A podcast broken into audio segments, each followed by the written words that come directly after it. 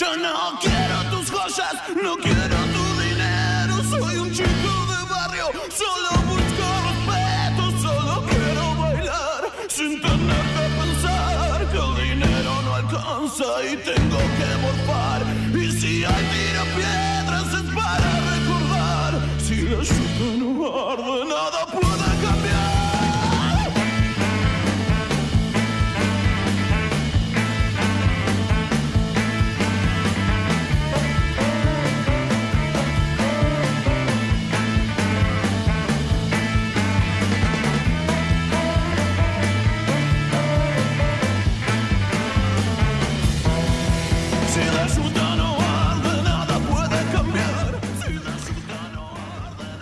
Arrancamos un nuevo Quemar un Patrullero. Entendemos, tratamos de entender, de explicar, de contar, de preguntar la música como un acto revolucionario. No importa qué sea para vos la revolución, es parte del intento de hacer este programa en vivo todos los martes de 16 a 18 acá en radioencasa.com.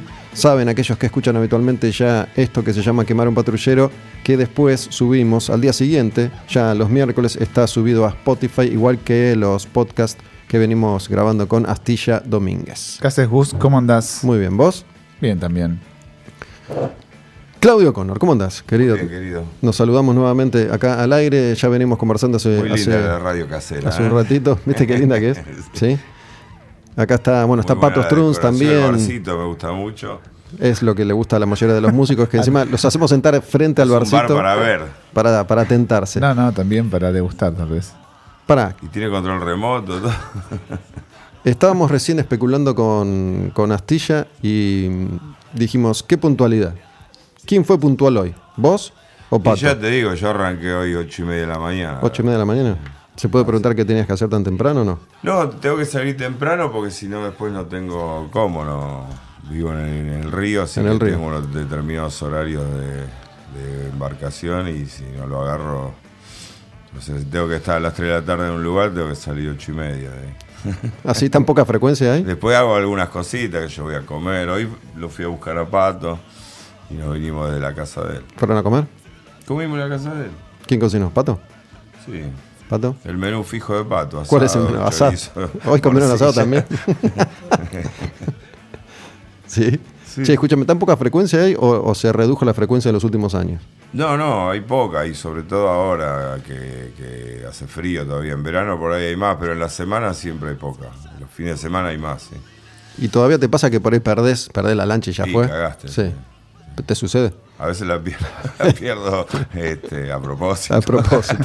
Le echás- tenés una buena excusa ahí para echarle la culpa a la lancha colectiva. Sobre todo la de noche, ¿no? Que es a las 9, ¿a qué hora sale la última? A las nueve, ¿Viste? ¿A las 9 de la noche? sí. ¿Y qué, qué recorrido es el que hace? ¿A, dónde vas a parar? ¿La lancha te, te, te deja dónde? Y me deja a ponerle cinco cuadras de mi casa. De tu casa. Pero cuando vos venís de tu casa para acá, ¿dónde te bajás? Y en la, en la estación fluvial. ¿Pero dónde? No sé. En Tigre. ¿En Tigre? Claro. En Tigre y de ahí moves. Ahí muevo. Y de ahí moves. Escúchame, mm, Claudio. ¿Qué, ¿Cuánto hace que Pato, Pato Strunz? Vamos a hacer un poco de, de historia. Claudio O'Connor está de invitado hoy en Quemar un Patrullero, cantante de Hermética, de Malón, de O'Connor, su banda. Pato Strunz, baterista de Hermética, de Malón, comparten escenarios hace ya muchos, muchos años. Y Pato es tu manager. Sí. Ahora, ¿cuánto hace? Y un año. ¿Un año? Fue, fue difícil tomar esa, esa decisión porque el manager siempre es una figura polémica. ¿No? En el caso de, de los artistas. El artista en este caso siempre tiene razón. Bueno, pero él ya, ya hace las veces de manager también en Malón, hace más tiempo. Y de hecho me lo propuso él. Así que en un momento se. Bueno, es el que de, de ustedes tres, digamos, el, el tercero acá es el Tano Romano, el guitarrista de, de Hermética de Malón. De, de esos tres músicos, Pato es el que incursionó más en, en el. Iba a decir negocio, no sé si es en el negocio, pero bueno, en la producción, Sí. management, organización de conciertos, eh, Sí. regentear lugares para, para shows en vivo, es el que ganó más experiencia en ese lugar. Exacto. Exacto. ¿Vos podrías ser manager de, de alguien? No, no. no sé, quizás sí, pero no. Es, qué sé yo, es como que me, me diga si. si pudiera ser cirujano, que yo no. no me Yo te veo más- otra parte de- del negocio. Yo tampoco te conozco tanto, pero te conozco hace mucho tiempo. Te veo más de cirujano que, que de No, manager. no, quizás no, no, no- no- no soy muy buen negociador y esas cosas. Siempre me terminan cagando, así que prefiero que me represente alguien eh, y, y yo dedicarme qué sé yo, a la otra cosa. Pato, ¿vos sos buen negociador? Así dicen, así dicen. ¿Es buen negociador? ¿Lo viste? ¿Lo Sí, viste? tiene talento él para eso. ¿Lo y- viste en ese rol? No, no, no, prefiero no verlo, no. Eso no, claro. Por ahí digo con, no sé, con, el- con Malón. No, tampoco. Cuando él hace las negociaciones, eso eh, muy de rebote, así no, no me presto mucha atención. No le prestas Después atención. él lo comenta la- las cosas eh, como están y cómo van a ser y bueno, ahí se pone de acuerdo uno o no. O más o menos, qué sé yo. Escúchame, mm, con esto de la lancha colectiva, ¿faltaste alguna cita muy importante? No Eh, sé, digo, tenías que no sé o qué es una cita muy... Falté a muchas, pero no sé cuál. Claro, que es una cita muy me importante. imagino.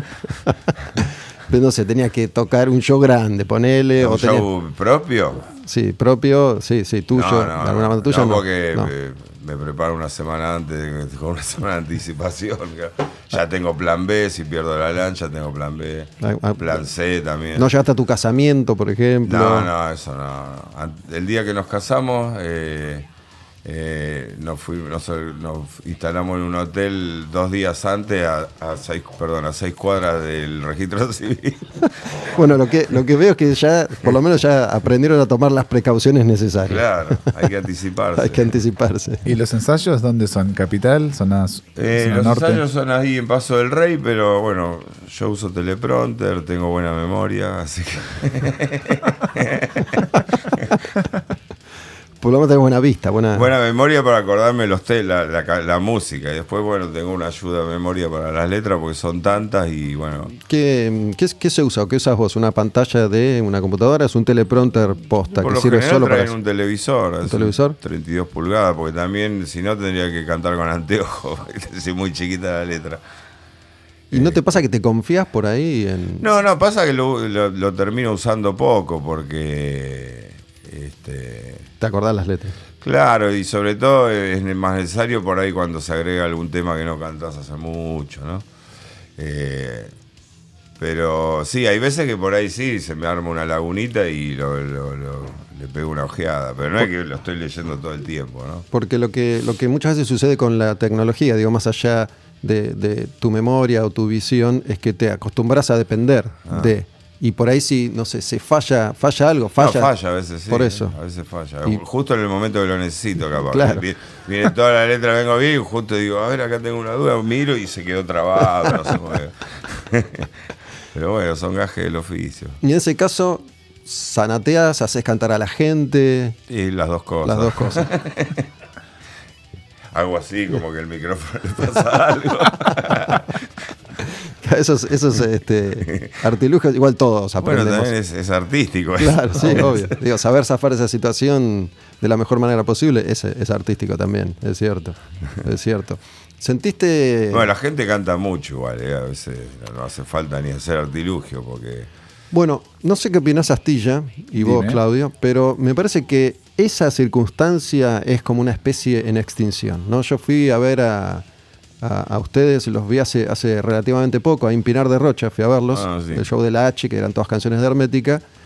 Y la verdad que es cierto, digo, si vos querés, decís, te, te pones una reposera hago mímica. y haces mímica, Y pongo, después a, un- pongo una pista. a leer el, a leer el diario y la gente canta Sí. ensordecedoramente todas las canciones. Sí, sí. Digo, ya no van, van desapareciendo las bandas que generan eso. ¿no? Digo, de todas las letras las cantan a los gritos. ¿Qué, qué otra banda hay?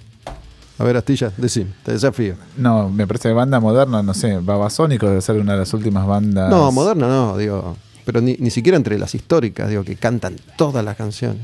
No, eh, no sé, con Conor Solista te pasa algo parecido que Sí. con Malón, ponele. Sí, sí. Sí. Bueno, ahí tenés, o sea que sí, es el público. que Pero no vale el por dos, No, por tres. por tres. No entendí el chiste, a ver, me lo repite. No, digo, son todas bandas tuyas, digo, no vale. Estamos buscando Ah, algún otro, ah, bueno, claro, algún otro ejemplo. Que yo no participe. que, que vos no participes. Pero bueno, digo, tenés que ir, qué sé yo, no sé. Carajo. No sé si cantan tanto, ¿eh? no, sé, no sé si Rata Blanca tampoco, me parece. Digo, son bandas igual con, con mucha trayectoria. Me refiero a que, que eso ha, ha ido cambiando. Me parece que, digo, la realidad de ustedes como, como banda es una especie en extinción. Digo, ya, ya no queda nadie. Igual De- somos del siglo pasado. Sí, la verdad que sí. Son del siglo pasado, literalmente. Este, Y en Latinoamérica también es lo mismo, o sea que fueron ganando y van ganando cada vez más espacio, ¿no? Con la H, con Malón, un poquito. Sí, por cada lado. eh, no, también. eh, no, no- no es igual que acá, pero eh, conoce mucho de, de la trayectoria, conoce mucho las canciones, este, y un poco también el folclore argentino y esas cosas. ¿no? Claro, digo, porque son letras muy arraigadas al sentimiento, a la realidad Yo creo que, claro, que hay, hay palabras, hay modismos como Gil, qué sé yo, que, que creo que hasta lo han buscado En Google. Eh, sí, a ver qué significaba, ¿no? Igual, este, a veces uno cree que están tan distantes este, en otros países y, nos conocen un montón. los argentinos somos... Uh, subido, tenía el volumen alto. Acá, acá estoy poniendo yo la música ¿sí? de, de mi computadora. Hoy estuve escuchando mucho tus, tus discos, como Connor, Claudio. Pero venía pensando en algo. Te quería preguntar una cosa. Eh, vos siempre fuiste un tipo que, que, como cantante, escapó un poco al estereotipo de lo que era el cantante de heavy metal en cuanto a su postura. Nunca fuiste un tipo ni, muy conservador, ni, de hablar demasiado del otro. Eh, siempre fuiste bastante, bastante abierto, bastante tolerante y, hubo momentos, no sé ahora, pero hubo momentos en los que te vinculaste con otros artistas, qué sé yo. No, era tan extraño por ahí eh, encontrarte con tipitos o, incluso con, con babasónicos. Digo, en algún momento te interesó lo que estaba pasando por fuera de- del ámbito habitual de- del metal. Hoy en día sucede eso, digo, ¿estás al tanto de algo de lo Eh, que pasa? Sí, no, no mucho porque vivo medio aislado, qué sé yo, y, y tengo tanta actividad con, las bandas en las que est- estoy que eh, por ahí se me pierde un poco el, el- el- el- el horizonte de lo que está pasando y eso. Pero bueno, ahora en octubre voy a compartir una fecha con El Vuelto, por ejemplo, en un festival que se hace en San Luis. Y un poco la idea de, de- de que, de proponerle a los productores del evento de, que la, la otra banda, digamos, los dos eh, cabezas de cartel, eh, uno era O'Connor y, y- y- y le propusimos a nosotros de que eh, incluso hasta la banda. Sí, El Vuelto es la banda del hijo de Sokol. sí. Sí, que bueno, era la banda de Sokol, Sí, la última, sí. creo que fue la última banda que tuvo antes de, de Así morir. que el interés por, por compartir eh, eh, la música o, o una, fecha con, con diferentes este, facciones del rock, eh, sí, eso no lo voy a perder nunca. El Creo Vuelto, que, que el camino es ese, que, que el rock debe ser una sola tribu y no estar dividida por subtribus. el Vuelto los, los conoces por algo en particular, se da, se da esto, ¿conocías a Este, Sokol? Bueno, eh, no, personalmente no lo conocí nunca y a Ismael lo conocí ahora. Ahora. O sea, sí. ¿Cómo, ¿Cómo fue ese, ese acercamiento No de casualidad? conocimos de nadie, hablamos por teléfono una noche, bueno, sí, ya cerramos nosotros, me dice que bueno, el, el gesto, que bueno que va a estar, bueno que esto y el otro, nos quedamos que nos juntábamos algún día a comer algo. Y Todavía al no se otro día voy ahí a Adi y me lo encontré ¿Qué es. Adi? Adi es la Asociación de Intérpretes. ¿Y se encontraron de casualidad o quedaron? Sí, no, de casualidad. Ah, ¿en serio? Sí, bueno, de casualidad, de comillas, porque este, fue muy loco eso. Eso que mencionás ahora también, hoy cuando escuchaba tus canciones, eh, muchas veces tuve, tuve la sensación de, de, al prestarle atención a las letras, de, de cosas, no sé qué nombre ponerle, digo, tanto místicas, ponele. Digo, que, que tiene que ver con eso. Digo, vos recién hiciste una referencia a que nada es casual, supongamos. Mm. Eh, esas, esas letras, vos escribiste letras en, en tus canciones, las escribía Hernán, las escribió No, Pablo, las escribiste todas vos. Algunas las he compartido con Pablo en el último disco, por ejemplo. Y creo que en el disco Dolorización también compartí con Javier Dorado, que tocaba la batería en ese momento. Y después en Malón, bueno, he, hecho, he escrito yo por mi lado algunas letras, Pato por su lado otra, y en el último disco eh, nos, nos fusionamos a escribir juntos. Este, sí, sí, escribí casi todo. Son bastante diferentes las, las letras de Malón que las de O'Connor. Digo, Bueno, son, sí. son bandas. A propósito. Sí. Pero est- esta cosa viene de un interés tuyo, de un interés tuyo, digo, no sé, hasta, hasta te pregunto esto ahora porque la verdad que muchas veces hablamos, pero yo mismo no me había fijado en eso, no había reparado en eso. No sé, hoy estaba escuchando el tiempo tan pequeño, qué sé yo, digo, hay un montón de referencias que uno puede este, interpretar de distintas maneras, pero digo, es- esa inquietud viene de tu lado. ¿El cuál? Y esta cosa, digo, llamémosla mística, espiritual, este, Este, exploratoria. y- y- eh, eh, y- y- en la- el último disco, La Grieta, eh, escribió muchas canciones Pablo y, y también tienen esa intención, pero no es algo que nos sentamos en una mesa y decir, bueno, le vamos a dar este sentido a, la poesía del disco. Eh, eh, son cosas que son espontáneas, sí, por ahí puede pasar por eso, de, que tenga una orientación así medio mística, así cuasi religiosa, este, pero no, no está preparado ni tampoco nosotros somos evangelistas, ni no somos religiosos, digamos, creemos en Dios, todo eso, pero no, no vamos a misa ni nada que se le parezca. ¿no? ¿Creen en, en Dios de, de- qué Dios? ¿De qué manera? ¿De qué El forma? metal. En, en Ozzy. en, en Halford. A mí me parece que con O'Connor eh, sintetizas más, más como. Sintetizas una idea como más rápidamente. Es mi interpretación cuando, cuando escucho las letras. Y digo, no sé, que hay un material de lectura que te lleve a vos previamente a, en esa etapa compositiva, porque como dijiste, no es lo mismo, obviamente, Malón y es concientizado. También la diferencia entre O'Connor y, y Malón, pero ¿cómo, cómo fluye esa espontaneidad este, a través de lecturas, películas? ¿Cómo, cómo la acompañas? Sí, lectura no leo mucho, leo sí las películas que hay que son, vienen subtituladas.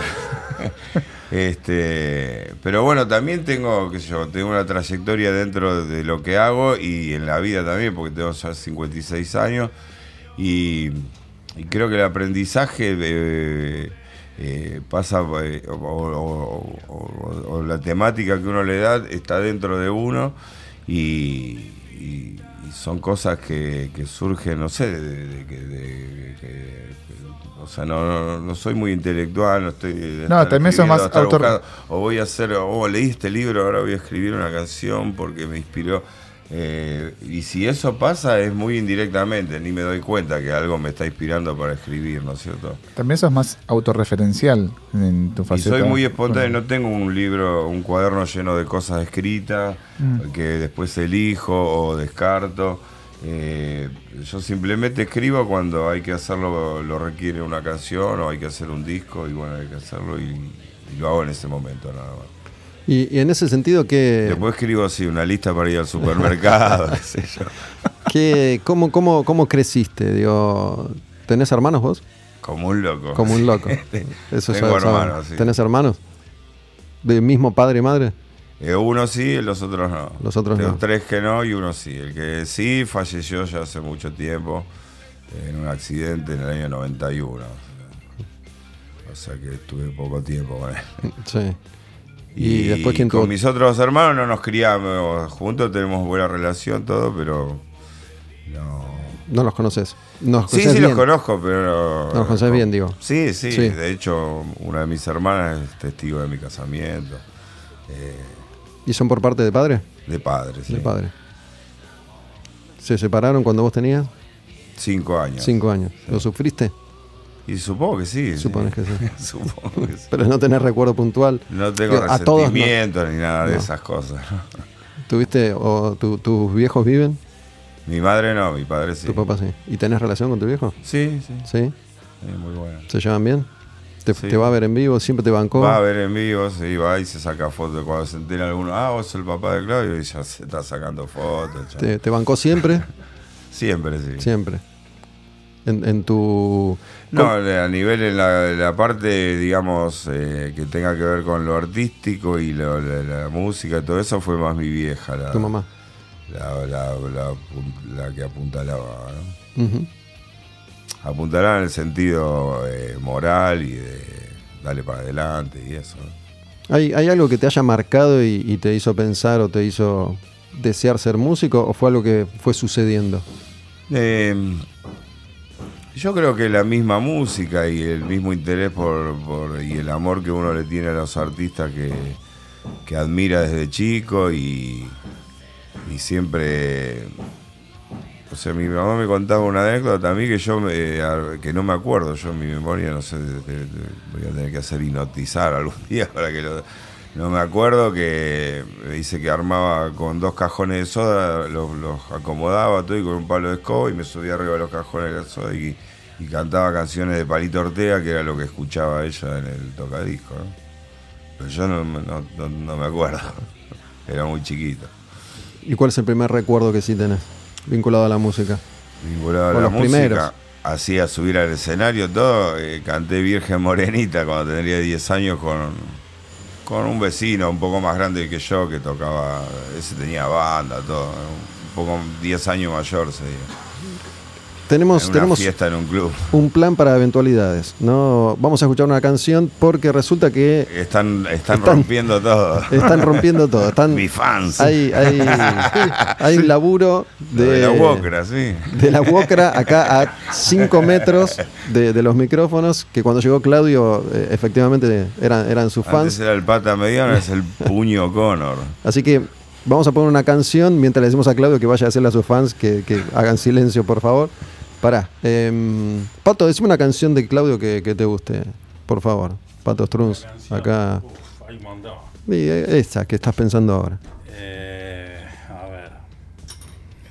El último corte del último disco me parece que es una ¿Cuál es el último excelente. Diminitudes. Diminitudes. Esa es otra. Es la que más me gusta a mí del disco. ¿sí? Es, es otra característica de, de O'Connor, ¿no? Eh, diminitudes. Ese tipo de, de palabras que existe. de- diminitudes, existe, es una palabra, la inventaste. búsquelo en el diccionario, amigo, sí que existe. Sí que existe, pero hay, hay varias palabras Celsitud, por ejemplo, también. de- mucho, mucho con Existe tud. también. Claudio O'Connor, en Quemar un Patrullero, escuchamos diminitudes. Ya volvemos. Anda a decirle a los pibes que por favor.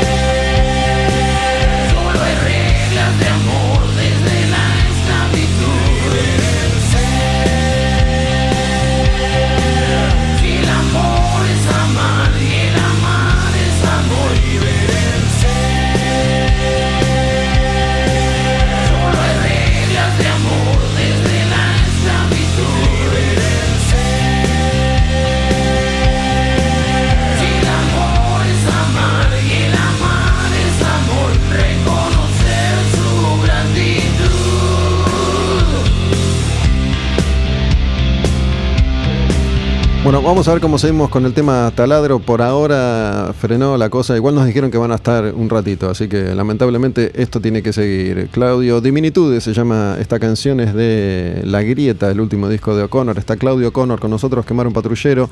Martes en vivo, desde acá, Radio en Casa, de 16 a 18, de 4 a 6 de la tarde. ¿Cómo, ¿Cómo es el tema? Recién que yo le pedí a Pato, está Pato Struns, que es baterista de, de Malón, de Hermética, y, y manager de Claudio desde hace un tiempo. ¿Cómo es esto de, de compartir o no la música del otro? ¿Sí? Recién que le pedí a Claudio que eligiera, que eligiera una canción, y la verdad es que ninguno está obligado a conocer a fondo lo que hace el otro. Pero, ¿cómo es eso, digo? Le dicen, mira acá, esto es mi disco, toma, escuchalo, no se dicen nada, si lo escucha, lo escucha, si no lo escucha, no importa. No, un día se lo hice escuchar, me acuerdo, me dijo, es una mierda. Te dijo es una mierda cuando todavía no había salido. Pará, ¿en serio? Mentira, mentira. Sí, estábamos en Miami, me acuerdo, que yo lo quería. eh, Habíamos dejado las valijas en un baúl y digo, pará que quiero sacar el CD para que lo escuche Marcelo. Pero que esa mierda querés hacerle escuchar. ¿Quién es Marcelo? ¿Quién es? Un chico de allá de, ¿De allá? Miami, un argentino de Miami que siempre lo recibe en su casa. y- Che, me hiciste acordar con esto de los viajes que me enteré, ya no, no me acuerdo cuánto tiempo hace que les afanaron todo. Sí, Esto fue hace, hace, no hace mucho, el año pasado fue. sí. No todo.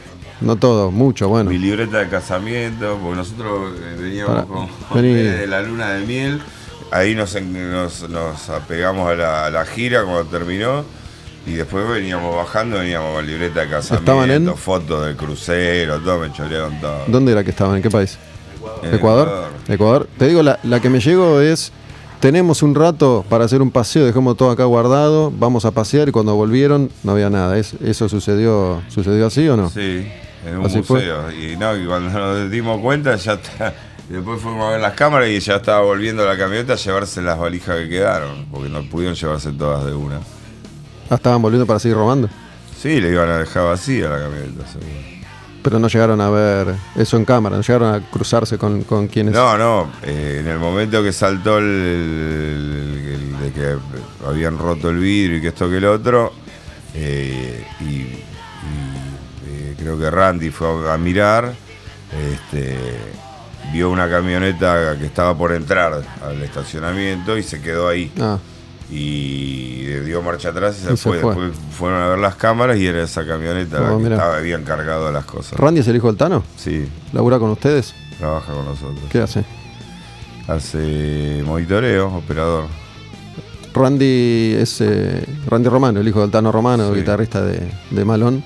¿Y sigue tocando la batería? Sigue tocando la batería. ¿Vos tenés, hij- tenés una hija? Tengo ¿O tres hijos. Tres hijos. Mi hija vive hace 10 años en España, con mi hijo también, el del medio, digamos. ¿Que es, es la hija que está en la tapa de uno de tus primeros discos? Claro. ¿Era el primer Tengo disco? una nada más. ¿Era el primero? Era el primero. Era el primero. Y dos hijos. Dos varones y una nena. Dos varones y una nena. Ahí está. Sí, sí, me acuerdo de. ¿Y esa hija tuya está en España hace mucho? Y como 10 años, sí. ¿Y Y ahí está. qué hace? Y que no vuelven más, de eso Sí, me imagino. Decirle que venga ahora a Hacer patria. eso. A hacer patria. españoles. Que venga a hacer patria ahora, decirle. Es el momento No, para, para venir y apostar. Igual tampoco allá se hace en la Europa, pero Mm. no quieren saber nada de volver acá. Alguna vez, yo, yo se me ocurre, no, no me acuerdo si lo hablamos o no, Pato, pero se me ocurre que en algún momento habrá fantaseado. Si hay, se me ocurre, estoy especulando. Si uno de ustedes fantaseó con la idea de irse a la mierda, es Pato. No sé si en algún momento dijiste, No, de Ahí- ahí eso levanta. fantaseamos todos. ¿sí, vos también? Sí, todos. Este, pero bueno, también es difícil. eh, a- a- una cosa es irte que a la edad que se fueron mis hijos, que tenían no llegaban a los 20. eh, mi hijo tendría 19 y mi hija más 3, 4 años menor, así que eh, no sé, cuesta más. Ganas no nos faltan, pero... Pero para una cosa es decir, estoy enojado y en el café de la esquina digo, ¿cómo me miraría de la mierda? Y otra es pensar más o menos seriamente en lo haría si pudiera. No, no, vivir en un lugar más o menos serio, claro, eso es lo que uno tiene ganas, ¿no? Este, donde la- las reglas de juego de día a día sean siempre las mismas, ¿no? Eh, pero bueno, una vez que uno se arma una, una carrera, una trayectoria en, en tu lugar de origen, es, es difícil después este, desarraigarte, ¿no? ¿Cuál es el, el país después de Argentina en el que mejor les va? Si es que hay uno. Pato, En Ecuador nos acaban de nombrar embajadores culturales. Ecuador. Mm. No sé, da ir a Ecuador a vivir, pues no sé si es el. es- está mejor que acá por ahí. de- están, Hoy- hoy- están hoy todos, en día. ¿no? Pero. O sea, Están, sí, están todos. Yo justo recién creo que tuvimos. hasta en sí, Venezuela estaría. Sí, menos Venezuela, me parece que todos los países están mejor que, que, no sé, que nosotros Argentina. fuimos a tocar a Venezuela y no. Bueno, pero fuimos justo a un lugar que- de turismo. Che, escúchame. ¿Y mm, podrían asentarse en Ecuador, por ejemplo, si, si quisieran? No sé, no, no, no es uno de los lugares que yo No te gustaría ir a sentar. ¿A dónde irías? Si decís, A acá Costa. Rica, ¿Costa Rica? sí. ¿Por la playa? ¿Por qué? No, ¿O porque te gusta el por país? el, el país, eh, toda la selva, la playa, lo que, todo lo que tiene. No sé, la amabilidad de la gente, muy, muy lindo. Sí, me Me quedé pensando, Claudio, Claudio Connor, en Quemar un Patrullero, que antes te pregunté sobre Dios y eso, y digo, lo que te quería preguntar es qué, qué tipo de educación o, o creencias te, te transmitieron, cómo, cómo te educaron o cómo los educaron a vos y a tus hermanos cuando eran chicos con respecto Sí. a eso. Digo, ¿estás, estás bautizado, ibas a la iglesia? No, Sí. nunca, tus viejos son En satánicos. esa, en esa religión católica, digamos. ¿Iban a misa, por ejemplo? No, no, ni siquiera. Fui monaguillo. ¿Fuiste monaguillo? sí, iba a los Boy de la iglesia, todo. ¿Qué onda? ¿Qué, qué, qué experiencia? Hasta un momento estaba bueno. Después, qué sé yo, uno va buscando su, camino, ¿no? Sobre todo en la época de la adolescencia, cuando vas llegando a los 20 años, ya querés armar tu propio tu propia historia. Porque vos fuiste adolescente en los 70. Pero igual me aburría yo cuando iba a misa, todo eso. eh, Es como que. eh, eh, lo respeto, todo, pero. Me quedo con lo que hago yo, qué sé yo. Prefiero dar misa yo desde el escenario. Desde el escenario. Una misa Digo, rockera. Porque también hay que tener en cuenta en, en qué momento cada uno de nosotros, los que estamos acá, que no sé, recorremos varias generaciones, fue adolescente. Vos fuiste adolescente en los 70. ¿No? Te, te- Eh, y sí. te fumaste la dictadura, por ejemplo. Sí. Digo, no, no es lo mismo Cumplí ser 20 cuando se fue la dictadura. cuando se fue, por eso. Te, digamos, toda tu adolescencia, la- o gran parte de tu, de Sí, tu adolescencia la pasaste. 13 hasta los 20 años. ¿Y de qué, de qué forma recordás que, que lo sufriste, digo, más allá de, de lo, No, bueno. de lo eh, obvio? Ya llegando a los 18 sufría mucho averiguación de antecedentes. ¿Tenías pelo largo ya? Todos los fines de semana. Pelo largo. Largo, corto, sí. Te- te- en- imagínate, en 7 años te podés pasar por varios cambios de fisonomía. ¿Y ya tenías banda ahí? Este, pero después, este, no. Sufrí lo que sufrió. O sea, yo ligué bien lo, que había pasado ya cuando se, eh, estaban por ir, ¿viste? Eh, incluso, bueno, si la guerra de Malvinas eh, hubiera, durado más, que quizá me hubieran convocado, porque era la, la clase que me tocaba a mí, yo me salvé por un número bajo, pero si hay una guerra te llaman igual, claro. Pará, eh, digo, si vos decís me tocaba, ¿es porque vos suponés o porque te No, consta? no, yo tenía que hacer la colima en, en el, en el año 82, Justo, y número bajo. pero me salvé por número bajo. Pero bueno, después hay una guerra, no, no hay número bajo que valga. si se hubiera estirado la guerra, me hubieran convocado a mí y a otros tantos, ¿no? ¿Conoces a alguien que haya hecho la colimba y le haya tocado ir de ahí, de, por ahí de tus amigos Sí, o tengo un amigo muy personal eh, de la adolescencia que, fue y sobrevivió y que es un año mayor que yo. Primero fue la clase 62 y después venía la 63 y estaba en la gatera. ¿Y qué, qué, qué- te, no digo, no sé, me colgué ahora con eso porque me parece que es una parte importante de nuestra historia. Y, y sobre todo que hoy no, no hay tantos músicos que hayan tenido esa, esa experiencia de haber crecido en ese momento y de haber atravesado esa circunstancia. ¿No? ¿Qué, qué te... ¿Seguís en contacto con este amigo tuyo? Sí, sí, sí. ¿Y Bien, lo ¿no? afectó Él- de alguna manera en particular? Y, sí, está, está un poco chapita, pero es un chapita de eso que, que te cagas de risa. Sí. Eh, Eh, pero bueno, él, la verdad que su, su llevó su vida adelante bien, que yo, se casó, tuvo hijos, se ahora se casó de nuevo, este, se jubiló, de- él trabajaba en la municipalidad, era chofer de, así de los, no sé, de los, los funcionarios, ¿viste? Sí. fijo. Y ahora se jubiló y nada, no, él lleva una vida normal, o sea, no, no quedó atormentado por el. por- Sabes que mm, el otro día, en- yo trabajo en otra radio que se llama Cantilo, ¿no?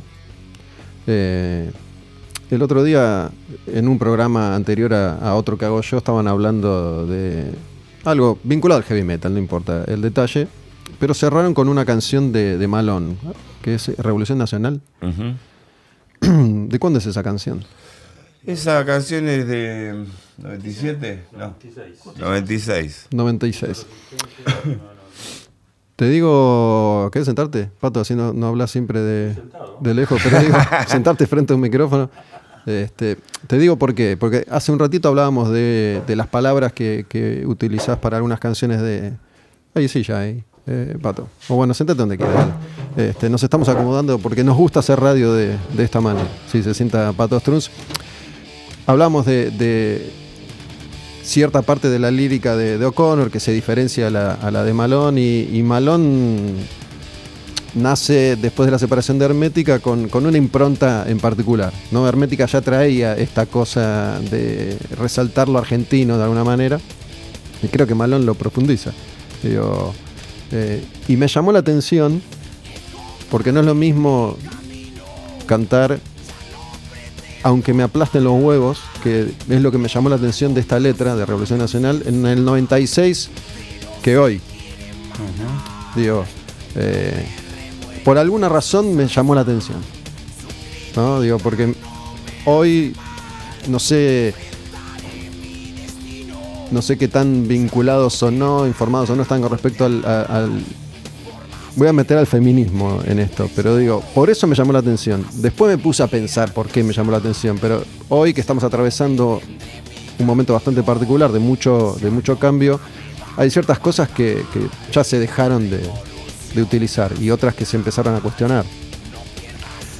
Pero el heavy metal en ese momento tenía mucho esto de ponerle huevo. ¿no? Digo, no sé si se acuerdan un poco el contexto en el que este tipo de impronta tomaba forma. ¿Sí? Sí, seguramente. Esa canción en particular la escribió acá el amigo este O'Connor. Mira, justo. Otra vez. Otra vez. Eh, hay cosas que yo no me. que vos explicás ahora al hacer la pregunta que no sé si me doy cuenta, ¿viste? De, de qué momento de la Sí, sí, por eso, yo- porque uh, yo lo hago escribo una canción y, me parece que coinci- va a coincidir Pato conmigo y todos mis compañeros. Nosotros lo hacemos, eh, en realidad lo que nos gusta es eh, rockearla arriba del escenario. Eh, de hecho, hasta, y esto es una opinión mía personal, es que como que lo que dice la letra y la temática, termina siendo un detalle, qué sé yo, de lo del disco, la, fama, la cosa. Eh, lo importante es eso, lo que pasa cuando uh, nos subimos a tocar, lo que pasa ahí abajo y lo que pasa acá arriba, y, ese holgorio, el nombre del rock, eh, es la motivación principal. Y, no me he apartado de eso nunca, más allá que escriba cosas, pero lo más importante es eso, la ceremonia. Siempre para mí. Sí, yo digo por, por lo que por lo que te conozco, eh, por eso hice la Si aclaración. querés te cuento por qué me Dale. escribí sobre eso, fue porque en ese momento eh, Jorge Pistocchi, no sé si lo conoces, eh, Sí, ¿quién, quién era? el- el- era el, director de Expreso Imaginario en los 70. Sí. Bueno, por cosas de la vida terminamos siendo muy amigos. él vivía en Lavallol, donde yo soy oriundo, muy cerca de casa, y, y ahí estaba la fábrica Textil Amat, que él la estaban por, por declarar en quiebra y le van a, la iban a ¿A cerrar? Sí, a rematar, porque viste esta cosa de acreedores, Sí. no sé qué, y bueno, y todos los, los- los- la gente que trabajaba ahí, que son gente de, de- que vivía en los alrededores de la fábrica de muchos años, viste, ponerle tu papá había trabajado ahí, vos habías entrado de- y así, viste, una cosa eh, muy familiar. Y estaba pasando eso, ellos estaban en la lucha por, por tratar de convertirlo eso en una cooperativa para que lo manejaran los trabajadores, ¿no? Y no perdieran la fuente de trabajo y tampoco la, la ¿cómo se dice? la tradición eh, barrial de la fábrica MAD que y bueno, eso fue el motivo por el que escribí ese tema Revolución Nacional.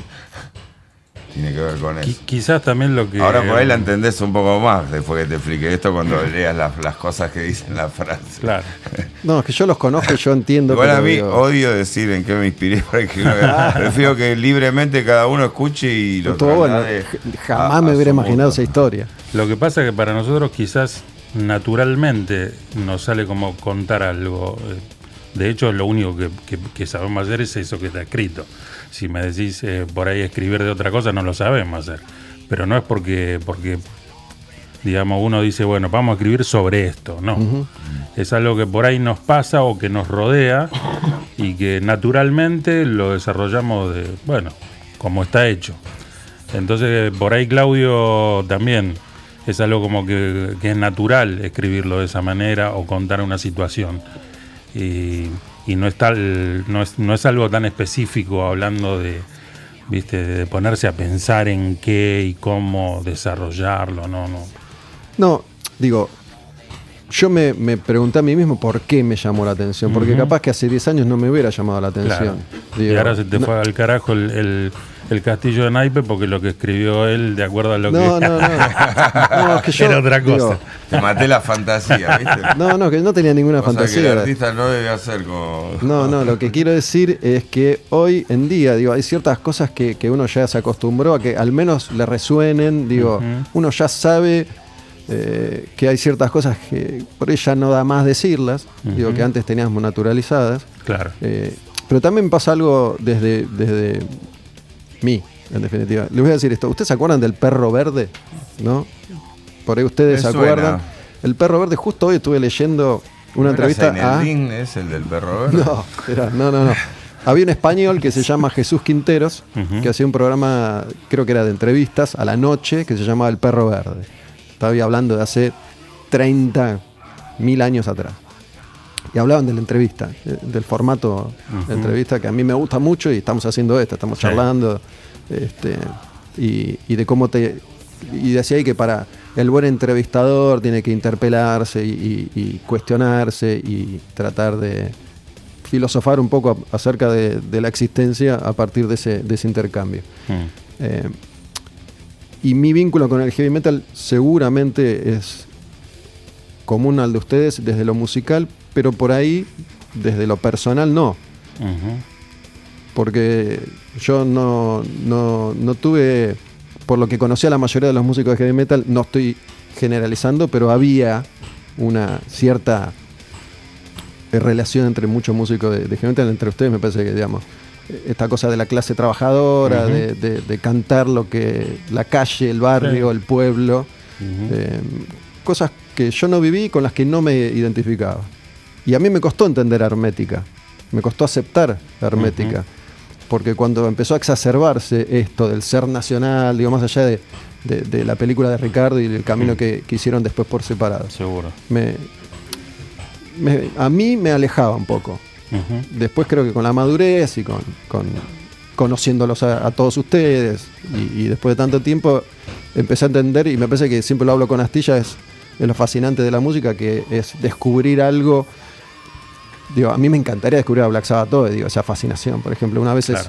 se niega un montón de cosas y después las termina descubriendo que en Hermética me, me pasó pero durante, No, a durante mí me mucho tiempo pasó con mucho. por ejemplo No sé, montones de artistas. Que los escuché en su momento. Hoy te hablaba de un disco de Peter Frampton. Sí. Y que yo eh, conocía de Peter Frampton eh, eh, dos, dos canciones que eran de- del disco. Sí, el- disco de En Vivo. Llega vivo, claro, Alive, que era en una Alive. época que yo iba a la secundaria, iba al country club de Banfield y pasaban esos temas porque se bailaban lento y todo. Y, y después ah, ahora me compré un disco de, de Peter Frampton eh, que creo que es el que le siguió a, a este Alive. vivo. Y Te puse un Peter Frampton para que. Show me the way. La flashé, ¿viste? Sea, le di bola en lo que estaba de moda en su- Nunca, nunca fui a ver que- como lo escuché después eh, ahora de, de grande, porque me lo compré hace dos o tres años el disco.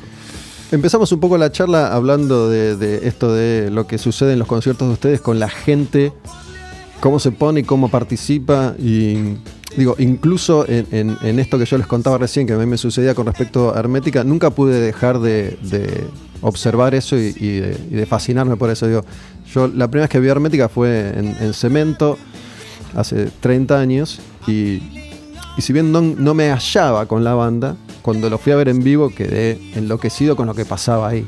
¿no? Que muchas veces lo, lo hemos hablado. Digo, que es distinto y es similar a lo que pasa hoy. ¿Cómo, cómo lo sienten ustedes? Sí, sí, yo creo que sí. Sí, porque la gente lo sigue cantando. Bueno, siempre lo ha cantado de la misma manera, ¿no? Han pasado generaciones y eso es como que el que engancha este, la vuelta de eso, es, eh, nada, lo siente de una manera muy especial y sienten las canciones muy, nada, como si fueran de ellos. Entonces, de esa manera es que, la gente la- las canta y las, siente más que cantarlas. Entonces, creo que esa es la gran diferencia de, de- de nuestro público, quizás, de por ahí, no de corear una canción, sino de sentirla y, y estar identificado con, con lo que está con lo que está cantando, ¿no? Esto, Perdón, sí, digo, ¿cómo, ¿cómo fue el trabajo de ustedes como intérpretes de, no sé, 30 años después de haber grabado esos discos, 25 años después de haber grabado el disco, decir, tengo mayor dominio con el instrumento o no, o tengo mayores conocimientos técnicos, o tal vez mi voz calza mejor con una afinación? Digo, ¿cómo fue la sentencia final? Decir, los temas los trabajamos de este modo para que queden de este modo también, lo más posible a, a cómo fue grabado o más posible como sonarían hoy en día. ¿Lo quisieron ayornar un poco o no? No, eh, eh, las canciones salen como las tocamos, qué sé yo, no. De- hecho, a mí no, no me gusta eh, eh, ensayar las, canciones como para con metrónomo, todo, como suenen i- igualito al disco o no sé. El disco es una cosa, el show en vivo es otra. Son dos cosas distintas. El disco es para que lo escuches en tu casa. Y el show en vivo es eso, es en vivo, o sea que puede haber errores, puede haber cosas que no estuvieron nunca, que solo pasan una esa vez, eh, un grito, no sé, un redoblete de pato. Eh, y, y- y lo hacemos en base a eso, o sea, nos sentamos, Espontáneo. nos a tocar y tocamos, punto. Nos ronqueamos. igual se me ocurre que, que lo que suena a la banda hoy es muy diferente a, a cómo se grabaron esos primeros discos, donde era todo muy rudimentario, muy, muy crudo. Más allá de las habilidades de ustedes, digo, todo era rudimentario. Sí, sí, en ese sentido sí. En ese sentido sí, a medida que fueron pasando las cosas, bueno, pero es una cuestión de, de la tecnología. Yo por ahí soy el que más hincha pelota soy con esas cosas y el que más me gusta, digamos, esa parte. Entonces después, pero sobre las canciones, no, sobre las canciones la verdad que las trabajamos siempre de la misma manera. Es lo que nos sale. Nos juntamos y bueno, el Tano o quien sea trae un riff, lo vamos tocando encima, lo vamos puliendo, sacando, vamos pensando en una melodía, se pega ahí arriba y bueno, y ahí sale. No, no. Vuelvo a decir lo que, lo, lo que dije recién, es algo natural para Es una nosotros. ciencia simple. ¿no? sí, y natural. Este, yo he tocado con otra gente y la verdad que no me sucede eso. Y son instrumentistas increíbles, tocan muy bien, ¿eh? Pero no me pasa, por ejemplo, lo que me pasa cuando yo siento la guitarra del Tano, cómo subirme arriba de eso. O cuando escucho la voz de él y ver a dónde yo tengo que frenar o seguir. Es algo muy particular. Bueno, sabes que me parece que en el caso de ustedes sucede algo bastante, bastante especial que, que es difícil de, de lograr, ¿no? Incluso cuando le pregunté a, a Lizardo, que toca la guitarra en la banda de Claudio hoy en día, que es, es amigo, cómo, cómo contactar a Claudio, porque no es fácil contactar a Claudio. Y me dijo, Pato, Pato, me dijo, Pato es el manager de Claudio ahora, yo no, no sabía. Y digo, me parece que habla bastante bien de ustedes, que después de tanto tiempo, después de todo lo que atravesaron, después de las idas y venidas, de, de juntarse y separarse varias veces, eh, puedan tener este vínculo. ¿no? Y, y esto que, que me están contando. Digo, más allá de lo musical, No, bueno, eh, extra musicalmente también eh, jamás este, estuvimos separados. eh, eh, no, no es una separación como la que pasó con Iorio, por ejemplo. Nosotros dejamos de tocar eh, cuando yo me fui de la banda en el 98, pero después yo ensayaba en la sala de ensayo de él, así Claro. que este, nos veíamos constantemente. He tocado en el, con, con O'Connor en el bar que tenías ahí en Rivadavia, en Asbury. Eh, o sea, y con el Tano me lo cruzaba cada tanto en festivales que tocábamos él con su banda, yo con la mía. Eh, es decir, es como un lazo de- familiar que no se perdió nunca, digamos. Este, lo único bueno, dejamos de tocar juntos. Este, y después de, vol- de volver a, en el 2011, que era por una fecha, nada más la idea. Vamos a una fecha para apoyar la salida de un video, qué sé yo, bueno, mirá lo que se convirtió. ¿no? Sí, quizá lo, lo- lo vivimos diferente porque ya estamos grandes.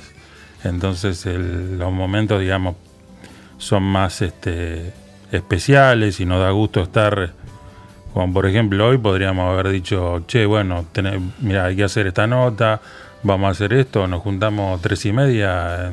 No, no lo hacemos. Pero bueno, sale eso, venite para casa, dale, tiramos una carne a la parrilla, comimos, Nada, eh, y eso está bueno, está buenísimo a la edad que tenemos eh, poder disfrutarlo de esa manera. Eh, cuando salimos a la ruta también lo hacemos, todo el tiempo es así. Quizás cuando éramos jóvenes era mucho más acelerado todo y no lo disfrutábamos. Y ahora la verdad que sí. O, estar de gira y decir, che, eh, listo, terminamos acá, y mira, hay un festival, Claudio, en tal lado, vamos a verlo. Y nos vamos y nos pasamos unos días en otro de lado. mochilero, nos pasamos de unos días mochilero, mochilero, viendo un festival, claro, un festival de la puta madre, ¿no?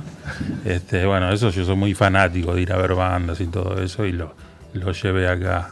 ¿a dónde Al fue? Me matrimonio. hizo ir a ver a Tool. ¿A vos te parece? ¿Vieron a Tool? Judas Priest, ¿A dónde? El Rockville, Jacksonville. en Jacksonville, hay un festival que se llama Rockville, yo hace como cinco años que voy y me gusta mucho. Me gusta ¿Eso fue? mucho. ¿Cuándo? Esto Ahora, fue ahora en abril, es siempre el ulti- eh, fin de abril, es- siempre se hace el festival ahí en Jacksonville. Bueno, Tool acaba de sacar un, un disco nuevo. Sea, Eso es, ese sí es como que estás, ya te gustó. Yo no lo sí. escuché. ¿Lo escuchaste? A mí me encanta. Ya te gustó. ¿Te gustó? ¿Sabes que el otro día tuvimos una conversación con Astilla? Eh, acá voy a poner un poco de, de- de Tool. El disco se llama Fear Inoculum Ujú. y esta es la, la primera canción que se llama... Ah, creo que escuchamos un tema nuevo el día del show, Bueno, pero no me di cuenta. este Claro, era el, no. tem- el tema que estrenaron es el tema que escuchamos en vivo. Lo estrenaron ese día. Digo, mientras eh, escuchamos martillazos de fondo, digo, el otro día con, con Nico Foresi, que es músico también, Bueno, en es re banda- Tool la del martillazo.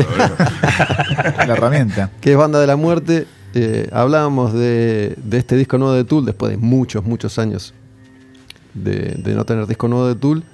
Si el disco está realmente bueno, bueno, bueno o no, si Tool te tiene que gustar, porque te tiene- Sí, Tool, te-. Tool me gusta y me, me tiene que gustar. Digo, pues son eh, canciones de 10, 12, 13, 15 minutos y después fragmentos instrumentales de 2, 3, 4. Digo, es el disco más jodido Sí. para escuchar en ese sentido de, de Ujú. Tool. Este, ¿En vivo lo pudiste ver? no, no, nunca había Tool. Ah, bueno. No, es increíble. Me imagino- Es increíble el show. Te traslada a otro lugar. Es una cosa. Es peposo. Claro, es una cosa muy loca, ¿viste? Pero aparte de que suenan increíble en vivo.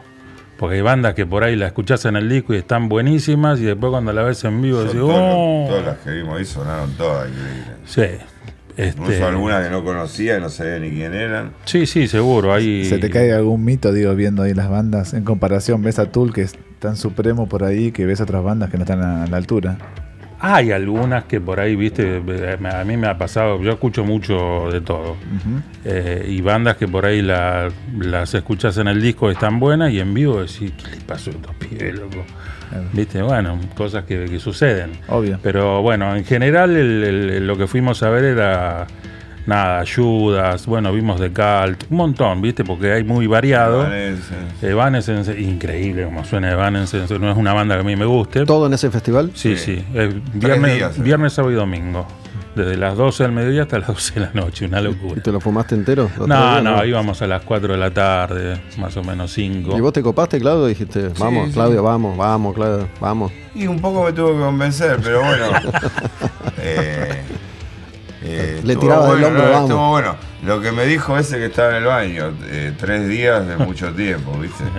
¿Qué te dijo? ¿El- ¿Uno del baño? Uno que- un chabón de mi edad sería, ¿viste? Ah, sí. ¿viste? Y hacía así con una mochila. Yo la estaba esperando a ella que fue al baño, que saliera. Y me mira y me dice, three days is a long time. Así, así. Estabas, estabas tirando, estabas tirando, sonando, sonando huesos. Sí, claro. Estirando un poco. ¿Y usted se la, digamos, parado todo el tiempo? Podía- Ah, me imagino bueno. que era un lugar enorme que Te puedes tirás tirarte al, al al piso. pasto, si Sí, está, mal, mal. El, el lugar a donde se hace también es muy particular, porque es un lugar a donde tiene un, un estadio de, como de, de béisbol. Como les queda chico, lo hacen como en- a- afuera de eso, en el estacionamiento, en un lugar gigante, muy la grande. autopista pasa por arriba. Claro, que en el medio pasa una autopista autos. y pasan los autos por ahí, es ¿En una serio? cosa muy loca. Sí. Eh, son cuatro nos escenarios, pasamos ¿viste? de la bajada y pasamos y no sé quién estaba tocando, se veían las pantallas Bueno. así encontrado. Me hizo pensar en, en Jeva, no sé si vieron a Ozzy, hay por ejemplo a Rush, ahí en Jeva que pasaba el tren por atrás del escenario todo el tiempo. Claro. ¿Fueron a ese show de Ozzy? Lamentable show de Ozzy. ¿Cuál? El Yo de Jeva. Tocó soporte. ¿Vos vi los tocaste? trenes Claro. pasar. ¿Vos viste los trenes pasar? No me acordaba, pero ese show fue patético de Ozzy. No me quedé todo el show ese día. Me quedé tres temas. Fue, loco, sí, yo Fue un show, digo, ya, 2010, lo único que me acuerdo es ¿no? que 2010. las últimas, la última media hora ya no podía ni hablar, pobre, pobre Ozzy. Digo, Ozzy desde hace mucho tiempo puede tener noches mágicas Sí, y noches claro. horribles porque, porque es Ozzy, digo, Sí, sí. porque su voz es lo que es y su vida y su salud. Pero mejoró para mí en vivo. El último show en Buenos Aires estuvo bastante Ese show fue bien. muy malo. ¿El último en Buenos Aires? No, no, el de- Ah, el el 2010. de Jeva. El último Ok. también estuvimos nosotros. En el último estuvimos nosotros. El último En fue obras. de, de Ozzy. En obras. Con, Eh, no, la última con vez malón de Ozzy acá, soporte. Con malón. Malón, malón de soporte. Ah, En obras al aire libre. Sí. ¿Sí? Ese ni me acuerdo. Sí, Sí, sí, Supongo sí. que Hace un debo- año. debo Sí, haber mayo del año pasado. claro. Ozzy, Ozzy o... Ozzy, Ozzy de verdad, y después se Con enfermó. Zack Wild, todo. Con Wild y después se enfermó Ozzy y ahora está convaleciente. No me acuerdo todavía. porque no fue. ¿Qué Por tiene? eso ¿Qué no, tiene? no me acuerdo. ¿Está enfermo de qué? Eh, tuvo un accidente doméstico. Y. Claro, lo que Está- trompada. No, está rotísimo. Sí, sí, sí. Está tipo un año de reposo y ahora empieza recién la rehabilitación y todo. sí. Aparte se había, Ahora se recupere había, pronto. había chocado con un cuatriciclo hace Eso años. lo vi, vi- vi parece el que video. esta caída parece que él le Le hizo algo de lo que ya repercutió le en esa, Claro. en esa vieja. El video lo vi, no sé cómo no se mató. Les, quería preguntar algo. Digo, ¿cómo, ¿cómo ven el tema Ricardo hoy? Y les, pregunto por qué, les digo por qué. Eh, todos nosotros acá conocemos la, la trayectoria de todos ustedes y de Ricardo, y en algunos casos cómo fue mutando la relación o la no relación entre ustedes. Pero eh, Ricardo durante mucho tiempo fue una voz poderosa en el universo que hemos habitado todos nosotros, que es el universo del heavy metal. Y si Ricardo se enojaba con vos, mucha gente podía seguir sus palabras, y si te quería, mucha gente podía seguir su mensaje, y tenía mucho poder, y lo usó. Para mí lo usó bastante mal siempre. Hoy en día no tiene ese poder. Entonces es más fácil pegarle hoy a Ricardo. Antes aquel que por ahí no estaba muy de acuerdo se tenía que callar la boca o no se animaba a abrir la boca. Más allá de los casos puntuales de ustedes, digo, eh, yo, yo los conozco a, a vos Claudio, a vos Pato y, a, y al Tano en, en esta relación de, de entrevistas y de shows. He hablado muchas veces con ustedes y más o menos me hice, me hice una idea de, de qué piensa cada uno. Pero ¿cómo, ¿cómo ven esta cosa hoy? Si es que la ven de alguna manera, digo. eh, hasta con el indio Solari pasa. ¿no? Digo, hoy es más fácil pegarle al indio, ¿viste? Y decir, eh, puto, vos. Mientras durante 40 años era el Mesías intocable. ¿No? Un poco a eso me, me refiero, digo. Eh, ¿Se entiende? Sí, sí. La verdad que no. Es como que no, no nos fijamos. No se fijan. No, no nos fijamos, la verdad que no. Sí, yo, eh, digamos, como mi opinión personal de las últimas cosas es, bueno, yo estoy de la vereda de enfrente, claramente, de, de lo que él hace y no sé si lo actúa o no lo actúa, la verdad que ni me interesa, pero las acciones que él ha tenido, yo estoy de la vereda de enfrente, claramente. No me identifico para nada con lo que está haciendo. Porque O en un momento fue. Yo ni sé lo que está haciendo. verdad. Pero en un momento fue como. Nah, bueno, es Ricardo, está loco. ¿No? Pero me parece que ciertas cosas que hizo, digamos, capaz que te referís a lo de Biondini, por Sí, sí, ejemplo. por por ¿no? ejemplo, Por claro. ejemplo, que no es lo ejemplo. único, pero digo, es como que ya no lo podés justificar, No, Porque no, está eso loco. para mí no tiene justificación. ¿no? Digo, el que no puede, el que quiere, Seguro. adelante. Sí. Por eso me, me refería más que nada a, a esa cuestión en particular. Em, te voy a pedir un favor, Javi, vos estás haciendo un directo o algo. Podemos registrar este, este momento porque desde hace un par de semanas tenemos gente amiga. De hecho, ¿lo conocen a Nico Foresi? ¿Ustedes, Banda de la Muerte? Pato, Sí, sí, sí. Claudio. Bueno, él tiene este, este emprendimiento, ¿sí? Junto con otros socios, que se llama Flash Cookie, no sé si lo, si lo conocían, que es de No. merchandising. Y para la gente, los músicos invitados, hay, hay regalos.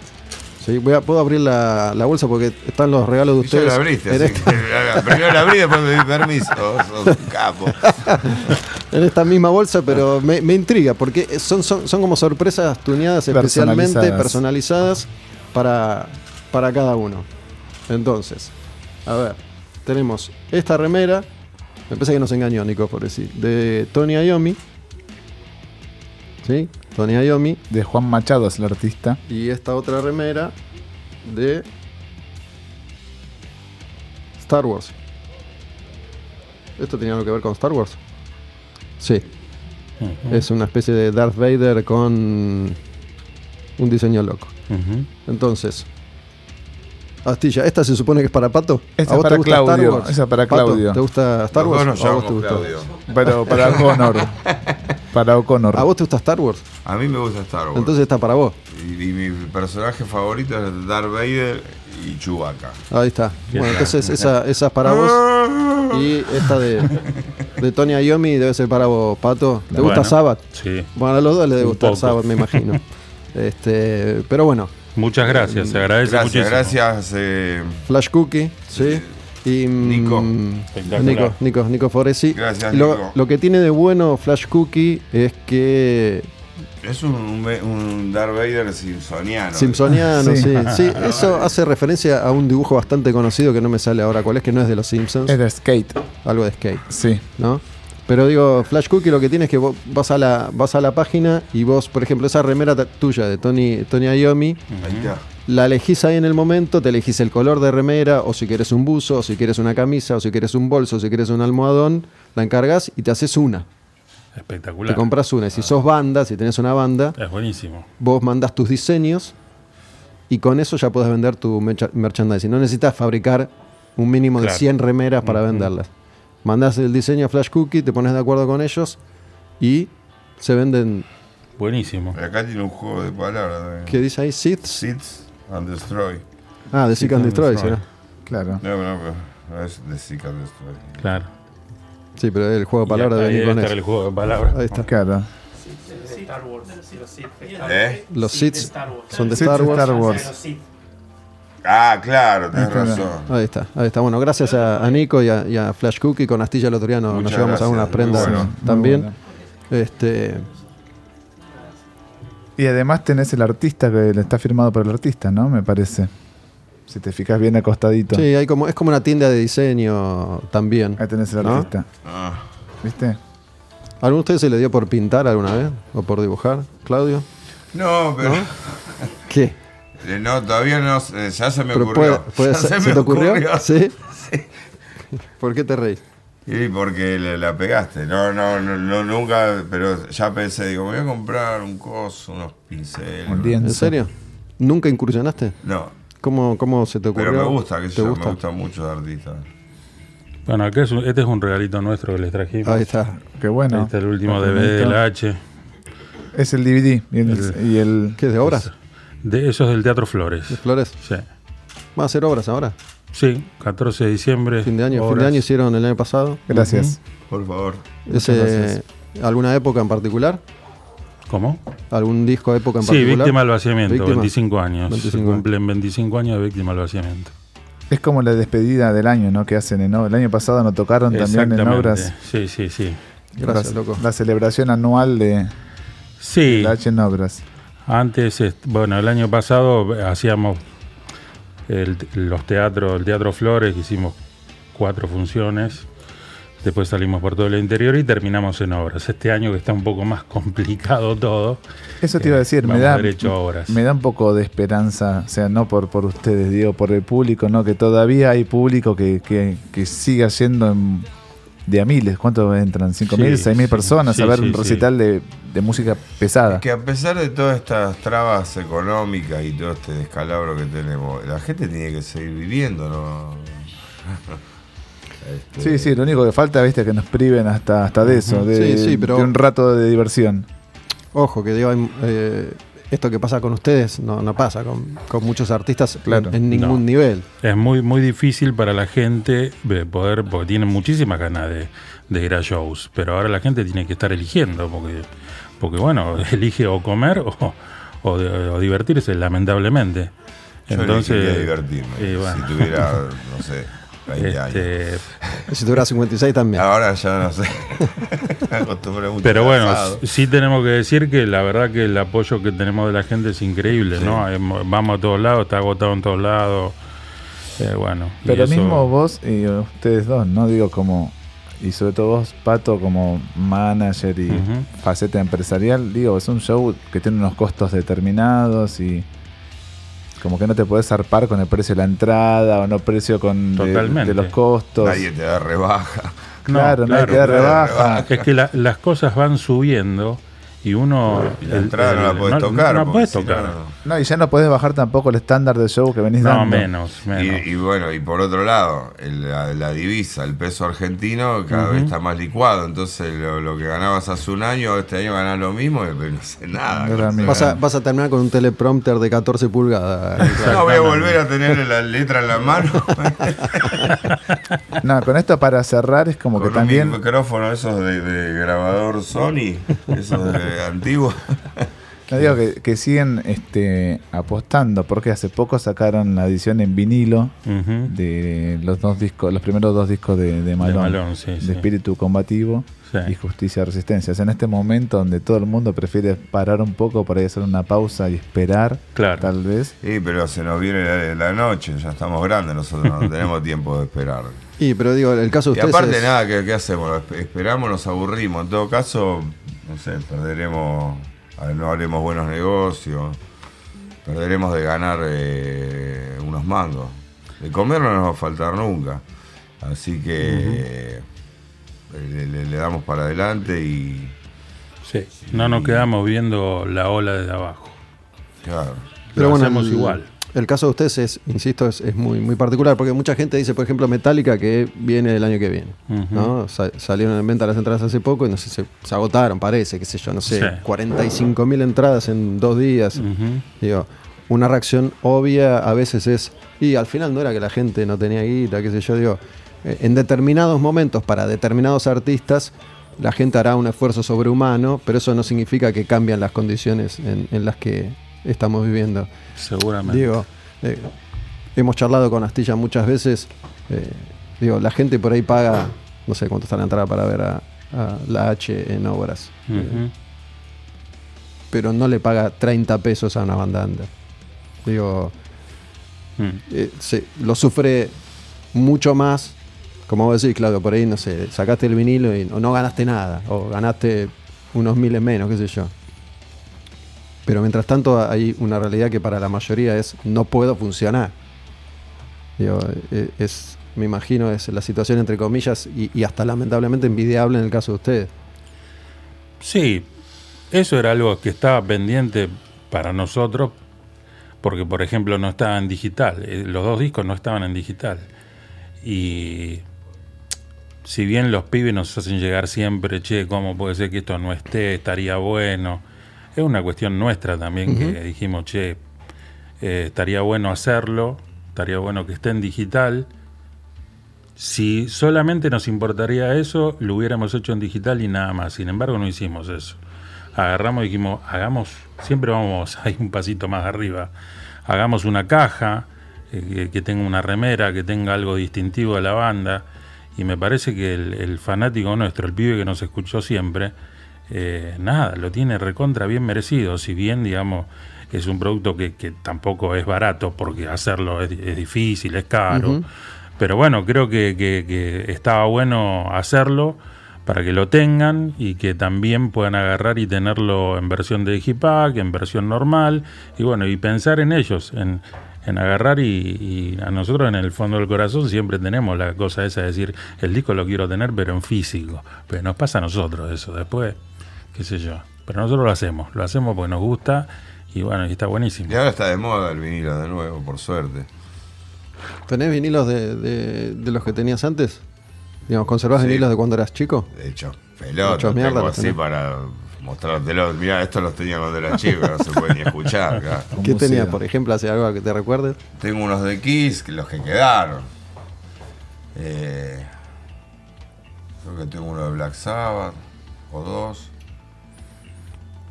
Pero están detonados mal. O sea, es para... Igual está bueno porque me agarró ahora como el coleccionista de vinilos, ¿viste? Y, Ah, sí, y es empezaste a como que tengo, acá tengo los trallados, acá tengo los de 180 gramos, acá están los usados. ¿Y con, lo- con los nuevos sos más cuidadoso? Un poco, no tanto. Más que cuando era adolescente, sí. Eh, O sea, ahora trato de cambiarle la púa cada 400 horas. Ah, mira. Este, los limpio, los trato con cuidado, nunca están afuera del sobre. No los, no los paso mucho tampoco, los escucho todos los días discos. ¿Y eso se, se traslada a tu casa, por ejemplo? Mm. Digo, porque en general que tenía los vinilos detonados tenía la casa medio detonada. Digo, el que es desordenado, es desordenado con todo, no es desordenado con una Sí, cosa. nada, pero antes yo me los agarraba, me los llevaba a lo de un amigo, se los prestaba, este se los prestaba a otro. o sea, y lo- le- el equipo donde lo escuchaba, eh, cualquier bondi me dejaba bien, ¿no? Que, no, pará, en esta púa no lo paso. Quiero, quiero ser prejuicioso como fui con, con aunque me aplasten los huevos. digo, no te hago ordenado, no te hago, No, no soy no te hago, no te hago Pero los vinilos los cuido. los cuidas. No dice me aplasten, dice me aprieten. No, Te voy a prestar el teleprompter. no me lo dijiste antes, pero me- ahora dijiste con un poco lo- de Lo volviste a bronca. repetir no te lo voy a dejar pasar. ¿Vos sos ordenado? A vos te hago más ordenado, Pato, te hago como más puntilloso, no sé, igual. En algunas cosas, en algunas cosas. En otras soy bastante despelotado. ¿Sí? Sí, pero, pero bueno, hay cosas que, que sí soy bastante, eh, nada, muy, muy obsesivo. digamos. Meticuloso. Meticuloso y obsesivo, sí. Ahora, qué lástima, yo me enteré recién que ustedes no, habían, no sabían de la edición o la reedición de Ácido Argentino Yo sospechaba que iba a salir en algún momento porque estaban saliendo muchas reediciones de bandas nacionales. Y dije, bueno, en algún momento va a aparecer la de, Hermética. Claro, Ácido Argentino se reeditó sin un tema, Despimanta a Bauchaceta, que es un instrumental y con el orden alterado. Digo, no tienen ningún tipo de injerencia Claro, ustedes. No habrá tenido que. Este puede haber tenido un tipo de injerencia. Para este, Este, este que está acá. ese que está ahí. Entre el tal y Pato. Y él lejos de mí. Lo que pasa que la cuando es- las compañías discográficas y el músico no está atrás es como que por- por- para ahí- para ellos está bien eso que hicieron, seguramente, seguramente. Y es más, hasta por ahí ni saben Ni sabe. de que había un tema más y que se quedó afuera. Pero el que lo fue a ordenar dijo, ah, por ahí no entra, porque hoy sí pasa eso, que, que no sé por qué en, en el tema de los discos, este, también, viste, si no hay que hacer un doble, por ejemplo, el de Malón es un doble. Y, y bueno, la persona que eh, de Icarus me dice, no, no, tenés, no tienen más temas para poner, no, no, este, es así. ¿Para por qué es eso? No sé Pato? por qué, ¿viste? No sé por qué salió. Bueno, no, Hicieron sé- los surcos. no, no, no, no se, no se había hecho Los nunca. más los Justicia y. Resistencia nunca había salido en vinilo. Bueno, Pero- ahora cuando lo van a poner en el vinilo y encima que nosotros le metimos dos temitas más de bonus a cada disco, eh, me dice, che, Espíritu Combativo entra en un disco, pero Justicia y Resistencia eh, hay que hacerlo doble y, y queda lugar para Sí. meter... Sí, bueno, pero no, no hay más Claro. temas, no, son así.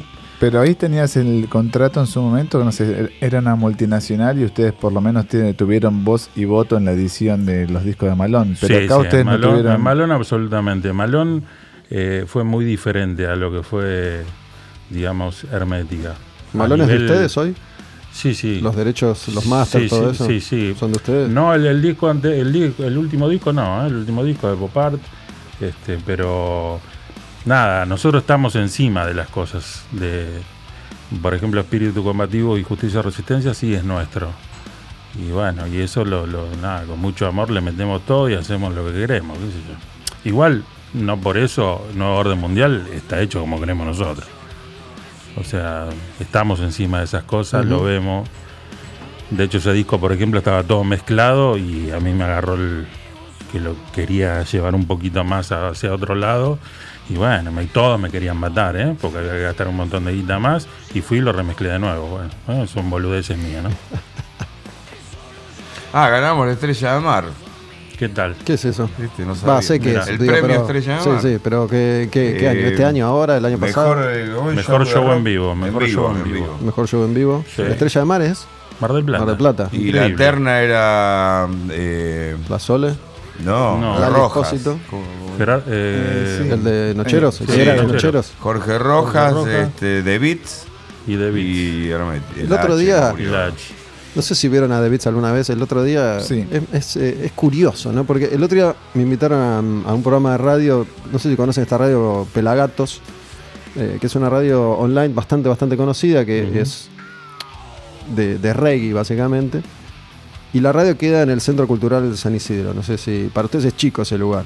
No sé si lo conocen. No, es un no. teatrito que tiene miles y miles de años, muy lindo. Y justo tocaba The Beats esa noche. Entonces terminé la nota y me quedé viendo a, a The Beats. Y es, es como medio surrealista. eh, digo, porque están eh, los tipos, obviamente, tuneados, con el traje y la guitarra, el instrumento de cada época. Y como que este show que yo vi, al menos.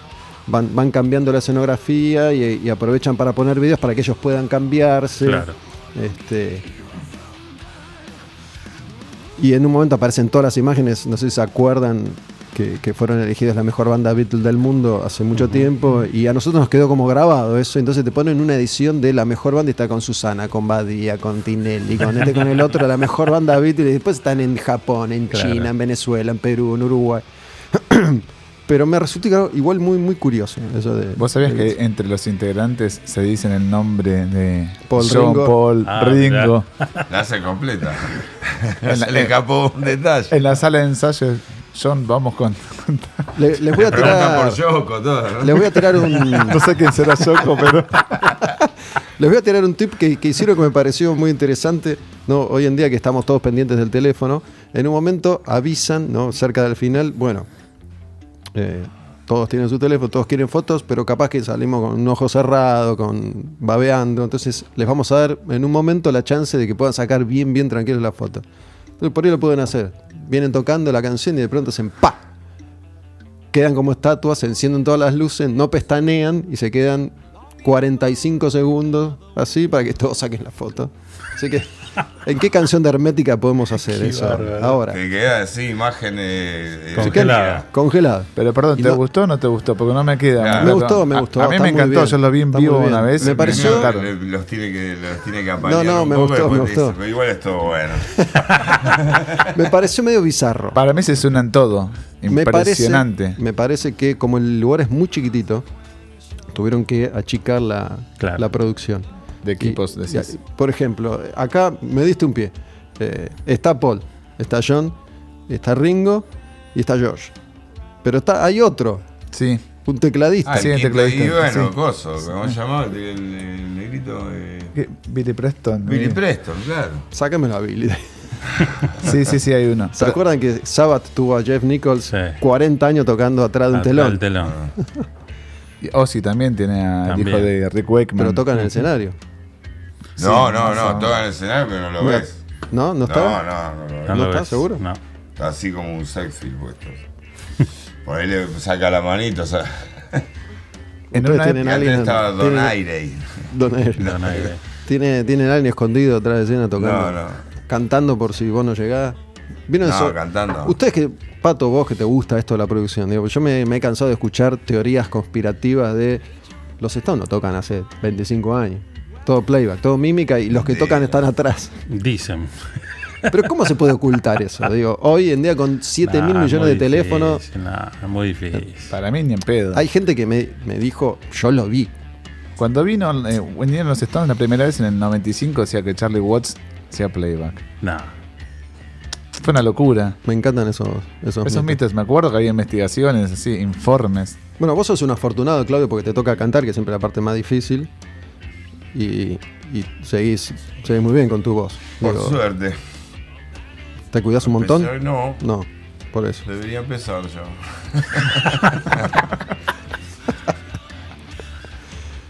Bueno, recién Hay algunas otras bandas eh, que tienen a alguien abajo cantando. Sí, hay. que tienen cantando, pero para haciendo, reforzando o, di- o li- Y directamente. hay veces que ese refuerzo pasa a ser algo principal.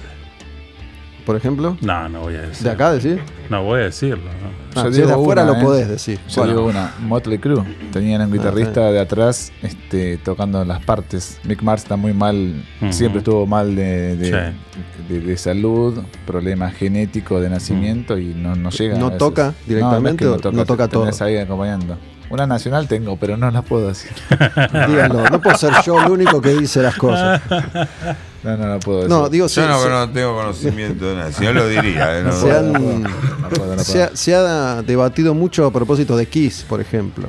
¿no? Mm. De si, si usan o no usan, si tienen que usar o no tienen que usar, porque bueno, Paul, que es un tipo que se cuidó. Lo que usan peluca, eso sí. Sí, bueno, eso sí. Ni que hablar. Pero es lo de menos, digo, porque Paul lo vieron en las últimas 5 o 6 veces que viene a la Argentina y en general llega muy, muy golpeado. Sí.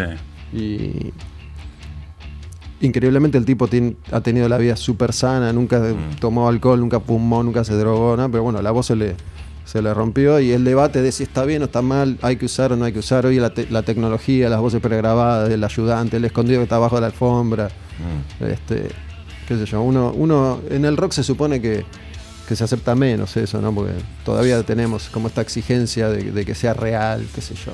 Sí, puede ser, puede ser. Y pero hay bandas que como Kiss que decís vos o Sabbath que corren con ventaja. El batero de Sabbath tiene 40 años menos que el resto de los integrantes. Claro. O sea, le da la nafta para Digo, tocar más. De, de Lars Ulrich, vos que sos baterista, Pato, Lars Ulrich es un muerto, es un desastre, es horrible, como dicen tantos. digo, yo digo, no puede tocar en Metallica si es tan horrible, qué. No, no, No, ¿cómo va a ser no horrible? No. Hay no. mucha gente bueno. que se ensañó con Lars hace años y que dicen que es.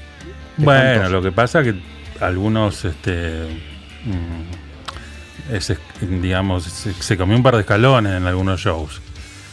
Pero. ¿Qué quiere decir? Claro, bueno, que, que nada, que se mandó un par de, de, de furcios. De- pero, de errores. Claro. Y lo que pasa es que también uno está acostumbrado a, viste, la máquina perfecta, loco. Y, y eso, viste, en algún momento, eh, bueno, es un humano. Es un humano, pero ¿qué, qué le vas a decir? Tiene a- sentimientos. a- claro, a Lars Ulrich con lo que hizo. O sea, yo lo sigo escuchando y a mí me encanta. Y, digo, y, y como baterista cambia porque, yo qué sé, en, en la época de Unjustice por ahí tenía una batería de set- 700 cuerpos y hoy toca con una de 4. Digo, eso Sí. obviamente tiene que modificar todo en la banda, ¿o no? No necesariamente. Sí, igual necesariamente por, por una cuestión de. Yo te digo, yo hay cosas que las simplifico tocándolas. Porque ya no tengo 20 años. Entonces es una cuestión lógica. Las tengo. Hay algunas cosas que las simplifico. No, no significa que sean. que las, las hago para tocar más fácil o no. Las hago para tocarlas ahora. Eh, suenan por ahí un poquito diferente, pero no quiere decir que estén mal o que estén bien tampoco, ¿no? Pero bueno, pero están. Eh, pero bueno, eh, eso va más el trabajo del baterista. El trabajo del baterista es muy físico y bueno, y hay que estar bien para poder hacerlo, para llegar. La voz también, la voz es algo natural que ya está, se te rompió y cagaste, macho. No, no Bueno, hay vuelta el- atrás. Pero a favor de Lars hay que decir también que él es muy hábil mediáticamente y en una entrevista dijo que él te está pagando los costos y el precio de no haber estudiado batería en los 80s. Él mismo lo dice, o sea, no, la- me duelen las muñecas, me duele el cuerpo, toco como toco. No aprendí a tocar nunca y es lo que quedó. Creo que eso también, este, hay muchos músicos, viste, en la mitad de la carrera como que dicen, che, Bueno, Claro. Vamos a, a cuidarnos un Así. poco, a practicar, pero también para cuidarse. Bueno, eh, el otro día, justamente que Gene Simmons cumplió 70 años. No, Increíble, 70 años. Increíble. 70 años, digamos, yo solo de pensar que me tengo que poner botas solamente, digo, no, no cantar, ni tocar, ni tener un bajo, ni ese traje de 200 Mm. kilos. Esa, esa experiencia que vivieron ustedes juntos, que, que contaron que fueron a un festival de, de tres días, digo, más allá de que te tires en el pastito en un momento, yo la verdad que hoy voy a ver una banda y tengo problemas en la espalda, y a los 15 minutos me quiero tirar al piso, no aguanto más. ¿no? Me imagino lo que es estar ahí. En, en el momento de esas dos horas, o hora y media, te olvidas de todo. Digo, podés estar con una contractura y cuando vas a tocar tocas igual. Y después cuando terminás te morís. Pasa eso. Yo, yo sufro, yo tengo aplastamiento de discos, por Mm. ejemplo. Y, eh, y lo sufro bastante. No puedo hacer nada pesado porque me muero. Para tocar la, la llevo, digamos. Tampoco es que. Pero bueno, no, no es que la sufro demasiado. ¿En qué parte de la columna? Eh, eh, tengo el, el se- el segundo anillo, lo tengo aplastado. ¿Por la cintura? ¿eh? Sí, ujú. Y te morí de dolor. La realidad es que te morí de dolor. Pero no para tocar. Para tocar tampoco te digo que estoy 100%. No estoy 100%. Eh, tengo que hacer ejercicios, tengo que hacer cosas que, que hay algunas veces que ni las hago. Pero bueno, pero ahora yo ponerle cuando, cuando yo tenía 20 años no estiraba para tocar. Yo no llego a estirar ahora. Y el segundo tema ya está. Chao, digo, nos vemos. Me voy a casa a dormir, chicos. Entonces, bueno, es cuestión lógica de la edad, digamos. Pero Jen Simon, nosotros hace un, un par de años compartimos con él. Escucha, estaría bueno, ¿no? Mirá que se me ocurrió ahora, que las bandas de rock tuvieran como los equipos de fútbol, que puede entrar un suplente. Claro. ¿no? Claro. Bueno, hay hologramas y esas cosas, ¿no? Eh, pero eso. Un suplente estaría bien. Claro. Bueno, Andy de carajo, no sé si sabías que da entrenamiento para bateristas. Entrenamiento físico de una hora en un gimnasio. O sea, sí, da clases de... Puntualmente para bateristas. Sí, que parece algo absurdo viéndolo de No. afuera, pero te lo dice una persona que Sí, hace sí. 40 años y te hace estiramientos de brazos y va como... Claro.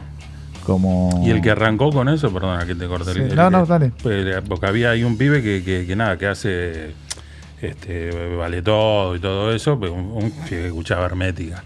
Y nada, nos cruzábamos con él en un momento y me dice, ¿por qué no venís al gimnasio? ¿El Porque, picante risque? porque hice, claro, porque Para hice... conocer a todos, Astilla. Bueno, lo conozco. Porque hice un, un- un método, digamos, como para, para baterista, para, bueno, para ejercitar y demás. Sí, le digo, yo llego a ir ahí si no, no me muevo nunca más, boludo. Le digo, no lo puedo hacer. Bueno, siempre me invitó, nunca fui. ¿Nunca fuiste? Nunca fui. Deberías ir. Sí, debería Avenida ir. Córdoba. Debería ir, sí. Acá alguien, Pato, eh, Claudio, Claudio O'Connor. Estamos haciendo un directo en alguna de las cuentas que, que nos vinculan. Tocaste este fin de semana con O'Connor en, Sí, en Hurlingham. En el galpón de. Hurlingham. ¿Estuvo lindo? ¿Estuvo bien? Estuvo muy lindo, sí, muy bueno. Me- medio tarde el horario que ¿A me tocó, salieron? como las 2 de la mañana. Eh, a mí me gusta más tocar temprano, qué sé yo. Temprano 10 o 11, ¿no? ¿A qué hora llegaste al lugar? ¿Sabías que ibas a tocar a las 2 ya de antemano? Sí. Y habrá llegado una hora antes. Ah, ok. Ah, vos La tuviste que ir, vos dijiste que sí. sale tarde. Ahora te querés matar, que tenés que ir a, a, a- Lleva, me a los shows de Claudio. Claro, pero qué sé yo. eh, La, la verdad que la pasamos bien igual nosotros, porque por ahí no es que vamos a las 7 y nos, nos clavamos Mm. ahí y nos quedamos, porque la verdad que no lo hacemos. Pero hacemos la previa en casa y, y bueno, y después nos vamos faltando una horita y está buenísimo todo. Sí. Pues se Pero llega pa- ahí, bien. ahí metiste carne a la parrilla también. No. No, no, el No. sábado no, unas empanaditas ahí tranquilo. Yo igual no me gusta comer antes que cantar, porque después me vienen todos los cerutos. todo. Prefiero comer después. Después. O haber comido unas cuantas horas antes. ¿no? Pero bueno, la verdad que ahora, qué sé yo. Pero Yo, termi- eh, la sala de ensayo, por ejemplo, está en mi casa. en tu casa. Sí. Y, y lo vivimos diferente ahora, al menos yo lo vivo diferente. A mí me encanta que ven- vengan mis compañeros a mi casa y ensayar ahí, estar tranquilo y poder... Hay veces que por ahí no ensayamos. Eh, nos juntamos porque tenemos que ensayar, pero nos quedamos hablando. ¿Dónde era que tenías vos algo. es, aquellas salas? La No sé si primera sala que No sé si tuve tuviste muchas aquellas salas, pero me acuerdo hace 20 años que tenía una sala. en Bacacá y en Flores. Ahí. Ahí donde ensayó Hermética, donde ensayaron, bueno, un montón. Un montón de gente ha pasado por ahí. Pero siempre tuve sala de ensayo. Me gustó. Me, me gustaba eso. ¿Y ahora tenés sala? Sí, no, pero no, no, pero ahora tengo una sala en mi casa para nosotros, Para nada más, ¿no? Para, para mi berretín. Pero bueno, y vamos y lo tenemos ahí y, y nada, está buenísimo porque tenemos la parrilla ahí a cuatro metros. Capaz que tenés que cuidarte por ahí también para, para proteger esos discos aplastados. Sí, Dios mío, sí. ¿No? Tengo que parar de comer y de tomar. Me gusta mucho la cerveza y bueno, tengo esa complicación. ¿Sí? Y esto de, de ir, a, además de tus shows, ahora a los de, a los de Claudio, es más tentador, me Y imagino. el vamos, tema de la vamos cerveza. conociendo todos los antares que hay en las provincias, en todo. conocemos todos. Los llevan, los invitan, Sí, me sí, imagino, sí, los sacan a suerte, sí. un rato. Sí, peor. no puede decir que no. Eh, elijamos una, una canción. Me, gustó hace un rato, Claudio, seguimos acá en, en Quemar un Patrullero, Claudio Connor, Claudio Patos Truns, baterista, cantante de Hermética, de Malón, Claudio Cantano Connor, Patos el manager de O'Connor.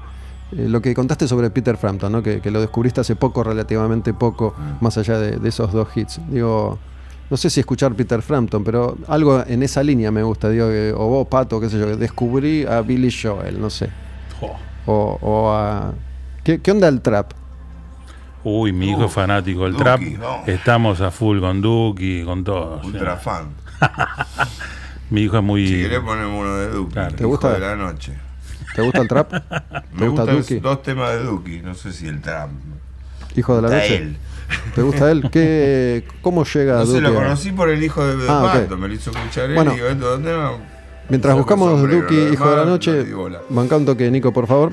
Porque es notable, y se lo he comentado a Astilla también. Yo hago un programa de hip hop hace tres años ya en la, en la otra radio, en Cantilo. ¿no? A mí me gustó siempre y, y me metí de lleno hace, hace unos años. Pero eh, en ese momento todavía el trap no había explotado. Ujú. y, y mi- mis allegados y conocidos me miraban como un demente. Digo, Claro. hoy por lo menos todo el mundo sabe que existe algo que, Claro. que es el trap o el rap, qué sé yo. Pero es, es increíble cómo los hijos de los músicos Sí. les hacen conocer, a- a- al menos a los artistas más conocidos de, de trap, a los, a los padres músicos. Sí, sí, seguro. Y porque estamos, yo al menos lo escucho todo el tiempo, ¿no? Pero tengo algunos puntos de conexión con mi hijo en la música. ¿Qué que- edad tiene tu hijo? Mi hijo tiene 14 Ah, años. chico. Este, pero por ejemplo, él me hizo escuchar 21 Pilots y me encantó. Me encantó, es una banda que yo voy en el auto y la escucho. No porque está mi hijo, la pongo yo porque me gusta. ¿Viste? Me parece una banda que está buenísima. Y hay algunas otras cosas que escucho también. Eh. Bueno, pensate alguna si querés. Escuchamos Duki primero y pensate alguna, o 21 Pilots o lo que quieras. Sí, la, la y- letra, las letras, yo lo que más me gusta a mí de Duki es- son la parte de lírica por ahí, ¿no?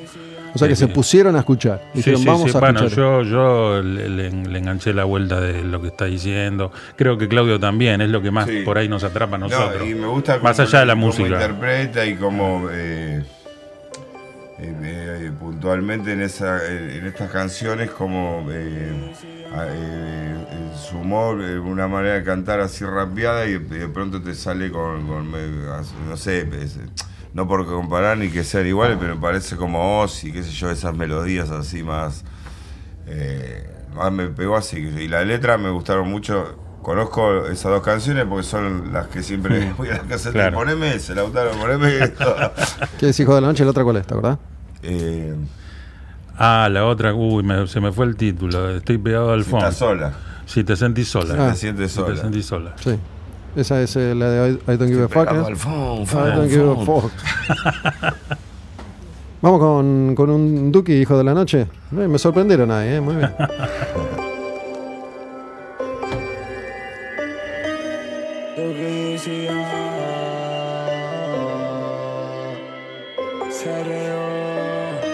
Ya sabe cómo soy, que yo vivo de noche, que no pienso en nada, solo en derroche. Mami, yo voy muy rápido, no quiero un porche. Mami, yo quiero lo que tengo y lo que busco porque soy hijo de la noche, soy hijo de la noche. Pienso en droga, plata y puta, yo no quiero un coche. Soy hijo de la noche, que maneje ella. Soy su copiloto, vamos de viaje a la estrella. Que soy hijo de la noche, soy hijo de la noche. Pienso en droga, plata y puta, yo no quiero un coche. Soy hijo de la noche, que maneje ella. Soy su copiloto, vamos de viaje a la estrella. Mi camiseta Laker, marrones Tommy's Paper, los Tommy's caramelo, putas como Tomb Raider. Y ya no sé qué hacer cuando me llama ella. Quiere, quiere placer, fumar, desarmar botellas. Soy hijo de la noche, eh, eh. hijo de la noche, de la noche. Soy hijo de la noche, eh, eh. hijo de la noche. Y así moriré. Las flores se alargan. Recojo los frutos que te has comido, baño mi voz de caña. Baila, baila, la luna me mira y me baila. Nunca había visto un lugar así, llora a la hora del alba. Hijo de ninguno se salva. Pecado de vida pasada, manzana mordida, no hay día de calma. Mi próxima actividad acá tendrá que curar su alma. Ninguno de mi puta generación nació para llevar una carga. soy, que yo vivo de noche, que no pienso en nada, solo en derroche. Mami, yo voy muy rápido, no quiero un porche. Mami, yo quiero lo que tengo y lo que busco, porque soy hijo de la noche, soy hijo de la noche. Pienso en droga, plata y puta, yo no quiero un coche. Soy hijo de la noche, que maneje ella. Soy su copiloto, vamos de viaje a la estrella. Soy hijo de la noche, soy hijo de la noche. Pienso en droga, plata y puta, yo no quiero un coche. Soy hijo de la noche, que maneje ella. Soy su copiloto, vamos de viaje a la estrella. Hijo de la noche, I feel like tanana. Soy una gárgola, soy una gárgola. Hijo de la noche, hijo de la noche, de la noche. Soy hijo de la noche, hijo de la noche. Y así moriré, yeah, yeah.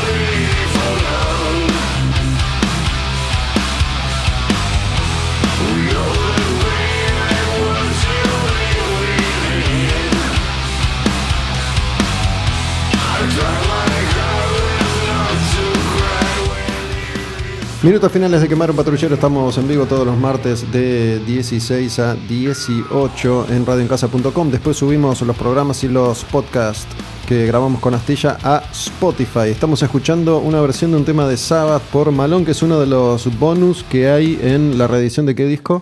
De espíritu combativo. Espíritu Combativo.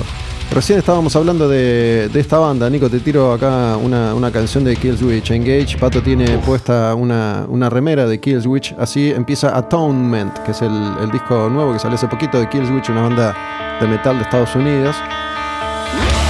Esta se llama Unleashed.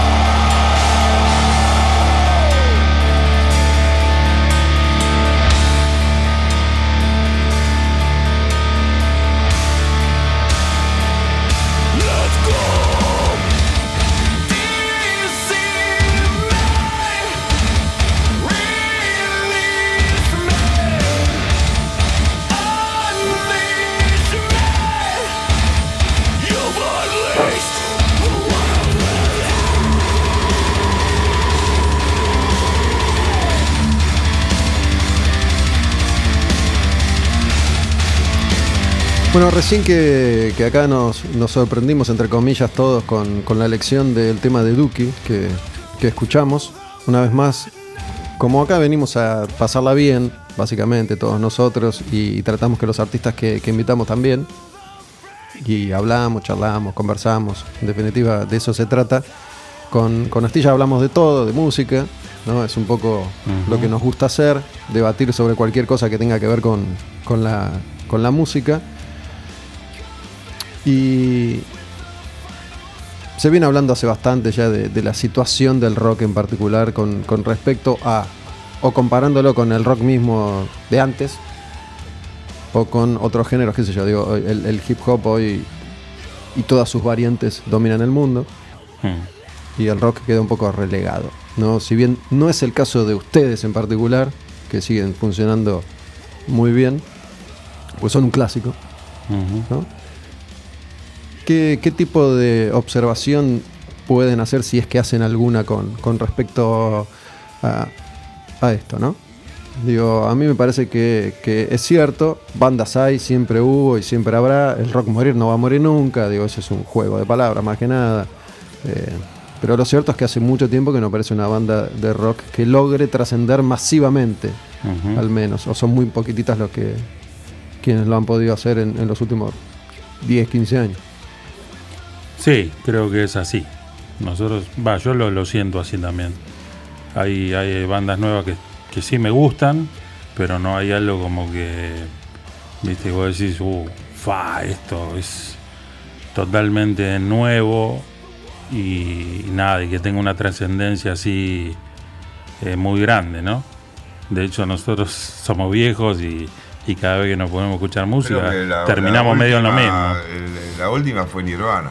De ahí para adelante. Sí, yo no sé si me iría tan, tan atrás. Yo creo que hubo bandas, bandas después que al menos Pero lograron. a, a ese nivel que, que explotaran así como Guns N' Roses y como Nirvana No sé si tan, tan. y que arrastraran atrás eh, Y creo que después una, vino- una comitiva de gente que, que armaba bandas y que los invitaba o, lo- o los admiraba y querían hacer Digo, si fue la Nirvana, ponele, está con los Beatles, los Rolling Stones, Metallica, digo. Mm.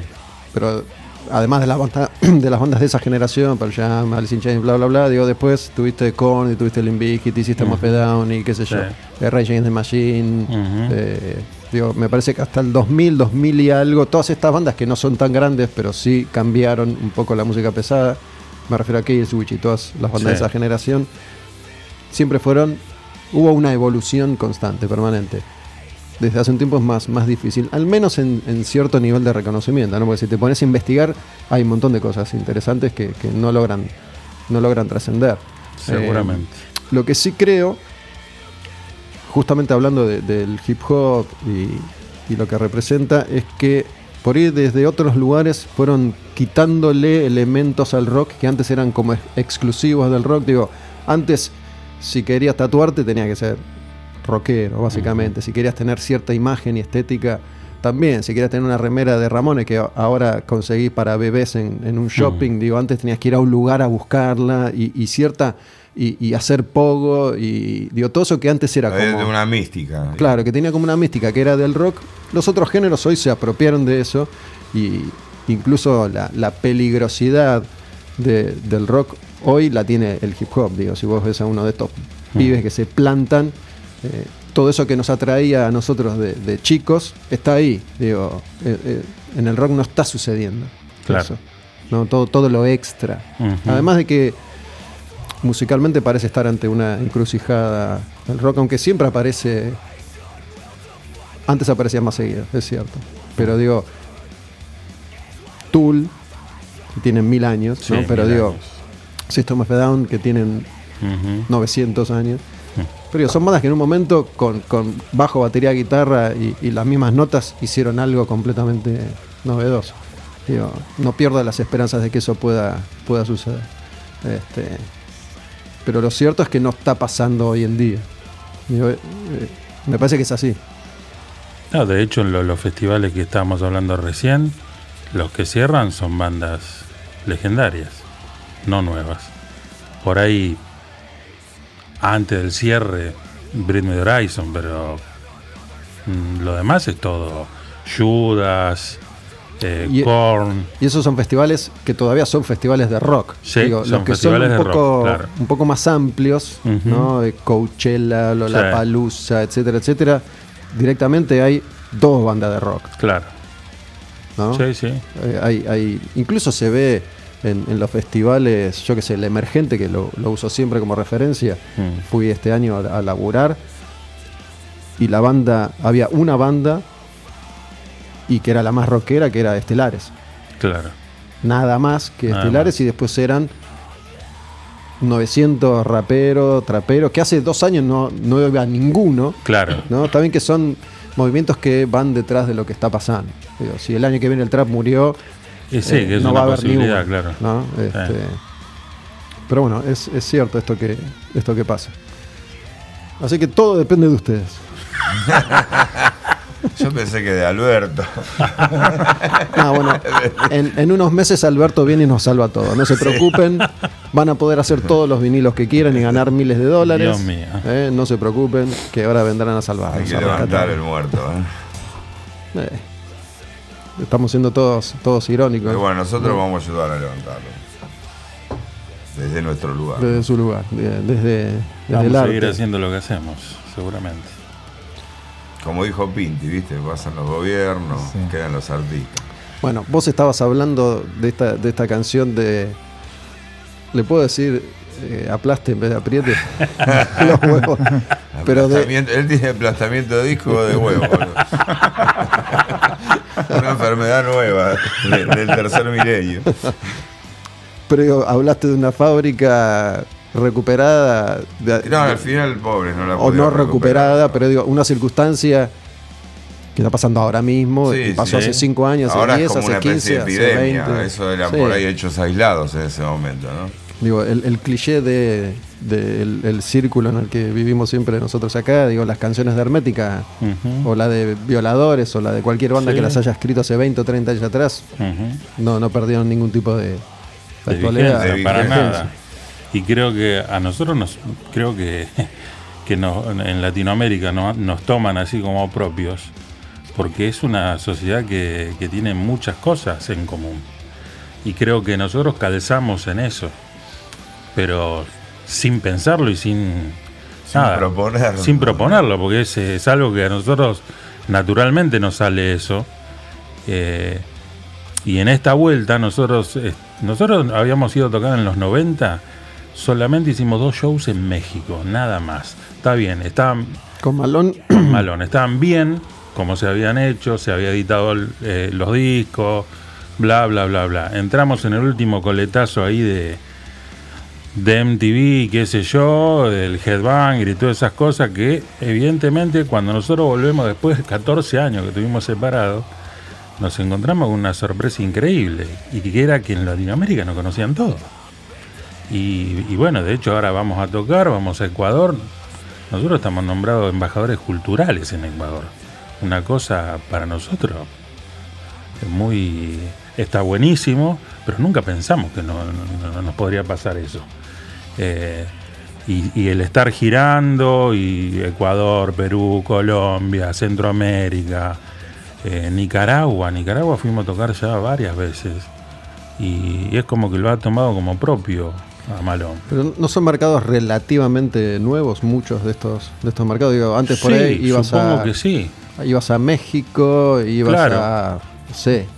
Sí. Pero digo, hoy, hoy así como las bandas pueden, las bandas de- de- del primer mundo, digo, pueden ir a tocar a, a- a cualquier punto del planeta, en definitiva, digo, a África también. Este, antes era todo mucho más acostado para ellos y para nosotros como, como latinoamericanos Seguro, también. seguro. Pueden hacer una cosa, pueden separarse de nuevo y volver en otros 10 años, ya Sí. para que los conozcan en Alemania. No hay tanto carretel, me parece, en el, en el reel. No, no hay tanto hilo en el carretel, ese era el dicho. Chicos, No, bueno, Está bien. eh, este. eh, nosotros vamos a seguir haciendo esto porque lo hacemos. eh, porque no, como te dije antes, nos gusta la, la- la joda, entre comillas, si quiere, del show y, y tocar y, y eso. Y como dice un tema de hermética, eh, hacer realidad lo que soñábamos de chicos, ¿no? que era eso, subirte al escenario.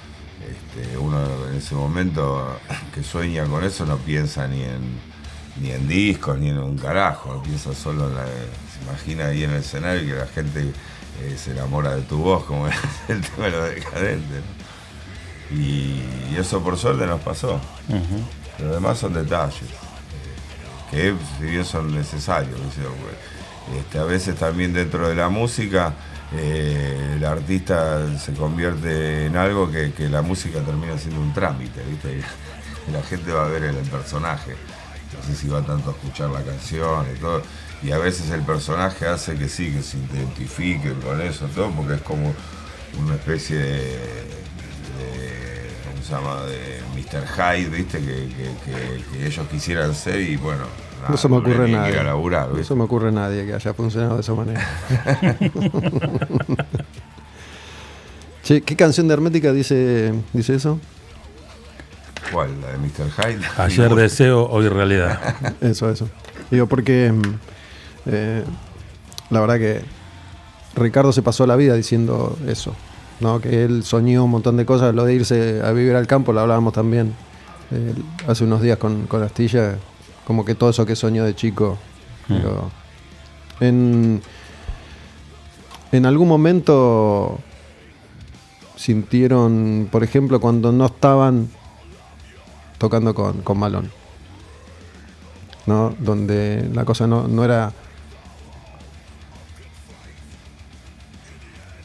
No, estoy buscando la palabra, eh, pensé en cómoda, exitosa, digo, no sé Ujú. cómo quieren describir la situación Ideal. que ideal que atraviesan ahora, ¿no? Donde pueden funcionar y tocar en todos estos lugares con mucha convocatoria de gente y pueden hacer un show en obras a fin de año. Sí. Este, todo esto que, que destacamos acá en, esta, en estas dos horas de charla eh, se, se puso en duda en algún momento, hubo un tipo de, no sé, decepción, crecimiento o, frustración o no. Eh, Esas cosas siempre están en la vida de las personas, que frustraciones, eh, eh, no sé qué otra cosa, crecimiento. el tema me parece que nosotros encontramos la manera o estamos justo en, el, en un momento pa- para poder eh, lidiar con esas cosas sin hacernos mayor problema, ¿no? Eh, y ahí entonces viene el disfrute. Este, Bueno, pero la ausencia de disfrute era algo que yo estaba buscando decir y no, no me salía.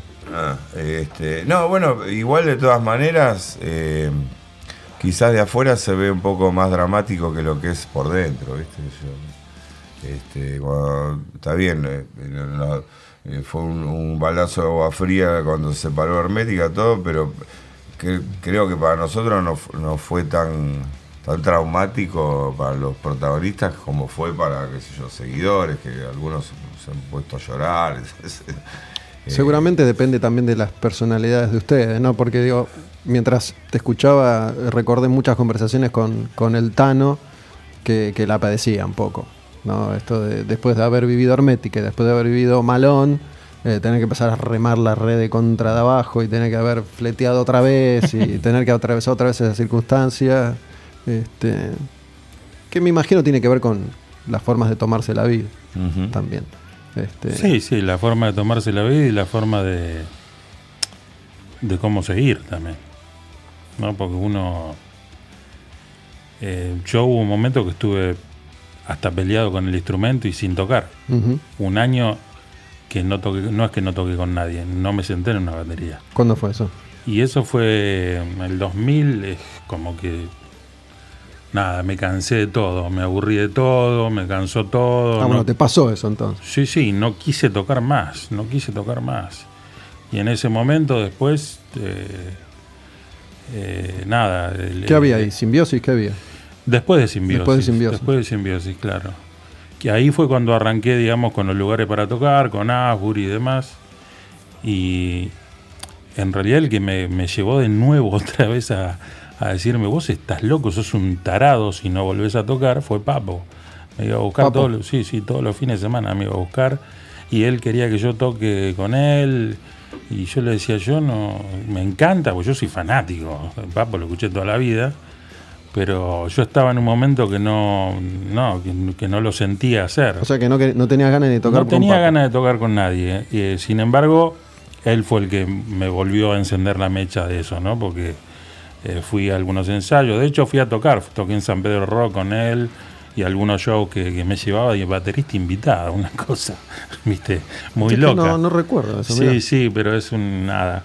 Fue, fue corto, pero intenso. ¿Fue corto porque se murió o fue no, corto no, porque no, terminó? no, no, no, no, porque ponerle yo he hecho ensayos con él, eh, con Papos Blues, y yo le decía, boludo, yo no puedo tocar estos temas. Demasiado Tonto, simple. son. tonto, tonto. No, no es que son simples, están buenísimos los temas, pero no es algo que, por- para mí eh, sea natural por ahí, ¿no? Y No claro, puede tocar como sesionista, Pato. Claro. Es muy difícil No, para no mí, puede. ¿viste? Y, y mirá, mirá cómo le buscó la vuelta el chabón que después agarró y me dijo, bueno, está bien, ok. eh, que el griego siga tocando, pero vos venía a tocar los temas, yo tocaba dos temas de Papa Blues viejos y los de Riff, ¿viste? Y claro, eso a a mí me sentaba más cómodo, digamos, ¿no? Los de Riff, que es una banda que yo siempre escuché y que me gustaba. Y bueno, y iba y hacía eso, ¿viste? Es como que me, me- me volvió a, a generar un montón de cosas adentro mío. Y ahí es como que ¿Y de dónde venía ese vínculo con Papo tuyo? teníamos ¿De un vida? asistente, no, teníamos, sí, siempre tuvimos muy buena onda, ¿viste? Yo me, me acuerdo, me acuerdo que por ahí, bueno, que yo nos saludamos, o- pero no teníamos mucha relación. Pero en un momento él eh, llaman a las salas que tenía yo y me dicen, che, te buscan en el teléfono, ¿quién es? Papo. Digo, Papo, qué raro. Y digo, ¿qué haces? "Eh, bien, che, me dice, mira, estoy haciendo un festival que es mío, que a, se va a llamar Fierrock, y quiero que toque Malón. Qué bueno, le digo, que pensaste en nosotros, buenísimo. Digo, bueno, bárbaro. Eh, me dice, ¿qué me quiere decir con eso? Que está buenísimo, boludo. Le digo, que nos invites, está bárbaro. Me dice, ¿y van a tocar? Claro, por supuesto, le digo, ¿por qué? Y me dice, no me preguntaste cuánto te voy a pagar, nada. No, no me interesa, le digo. Yo quiero ir a tocar, le digo, ¿por qué? Y esa cosa fue como Ah, que el Le chabón, viste, dijo, "Uh", y nada, imagínate que después fuimos, al final ese festival nunca se hizo, eso se iba a hacer en el autódromo. Él tenía el merchandising armado, todo, estaba trabajando un montón para ese show y lamentablemente por cuestiones climatológicas no se pudo hacer, pero hemos hecho hasta las conferencias de prensa, ¿te acuerdas que Sí, fuimos ahí? Teníamos la foto en, en un camión de soda y Exactamente. estábamos los tres, Papo en el medio. Sí. bueno. Muy linda. ¿No se hizo porque llovió? Claro. y no se pudo Y reprogramar. No, y después no lo remontaron más y bueno, y, Y no- ahí quedó. no- y ahí quedó, ¿viste? Mirá. Pero son esas cositas que... Teníamos hasta las cositas del estacionamiento para los Sí, autos. sí, claro. ¿eh? La ¿Y esto iba a ser para el auto para poder entrar. Estacionamiento ¿Cómo? ¿En qué año era esto, te acordás? 97 creo. Sí, ¿no? Sí.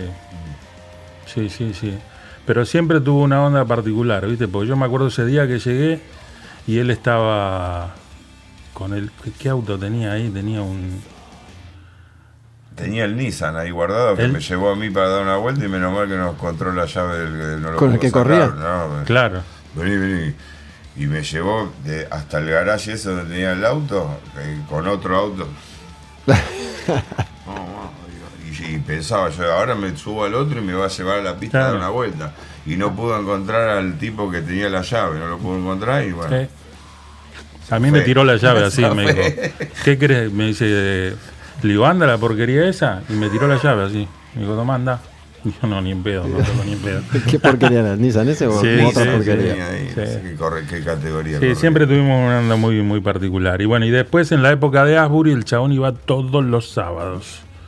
Y todos los sábados el carpo venía ahí al boliche y estaba ahí, dale, y vos tenés que tocar y esto. Y gracias a él este, volví a tocar. Y que, digamos, mu- mucha gente amaba a Papo y también había hay mucha gente que dice que era muy intenso, Sí, muy complicado. muy muy complicado. Y en algunas cosas muy complicado, claro. Pero era, pues, no sé, si se emborrachaba o siempre. Eh, tenía momentos complicados. Pero después tenía otros momentos que para mí era nada. Lo que yo quería tener enfrente. Eh, en Aburis un- una vez hicimos un tributo a Black Sabbath. Y bueno, es, es un día ¿no? que, que estuvimos ahí. Yo de eso puedo hacer una película, si quiero. Increíble. Un día en la vida de... Sí, sí, nada, Pato increíble. Siempre me acuerdo de eso, sí. Vos lo llegaste a conocer más o menos... Yo estuve ese día. Claro. Nos quedamos Pero- después de sobremesa, se fueron todos. Sí, quedamos, sí, claro, sí. eh, Luciano, Papo, Claro. Eh, vos, estaba yo y no sé qué más. Claro, y ese día fue cuando se fue que le dije, locos, no que lo no se quería ir. Claro. Que no se quería ir. no lo, no lo deje manejar, boludo, no lo deje manejar. y se fue manejando. y se mandó la gran cagada. Que hizo mierda un taxi, lo agarró a la mitad y bueno. Después se comió un par de, de quilombo con eso. Mm. Pero bueno, e- él era así, ¿no? Era realmente un tipo auténtico. Auténtico. ¿Ustedes se ¿Te acuerdan? guste o no te guste? Capaz que, que ya tenían bandas, pero yo me acuerdo cuando en, en los inicios de- del heavy metal en Argentina, digo, Papo era como ya un emblema y una leyenda, pero también era un grito de batalla. ¿no? Yo me acuerdo de ir a ver a cualquier banda de heavy metal de acá, incluso, no sé, venía Barón Rojo, ponerle esas, Sí. pri- esas primeras visitas, Ujú. y era, y dale papo, dale, dale papo, era, era un canto de guerra, ¿no? Sí. Para el metalero, Y sí, claro. en ese momento. Y porque fue el tipo que, que- que creo que fue el que el que levantó el bastión, el que el que empezó con todo.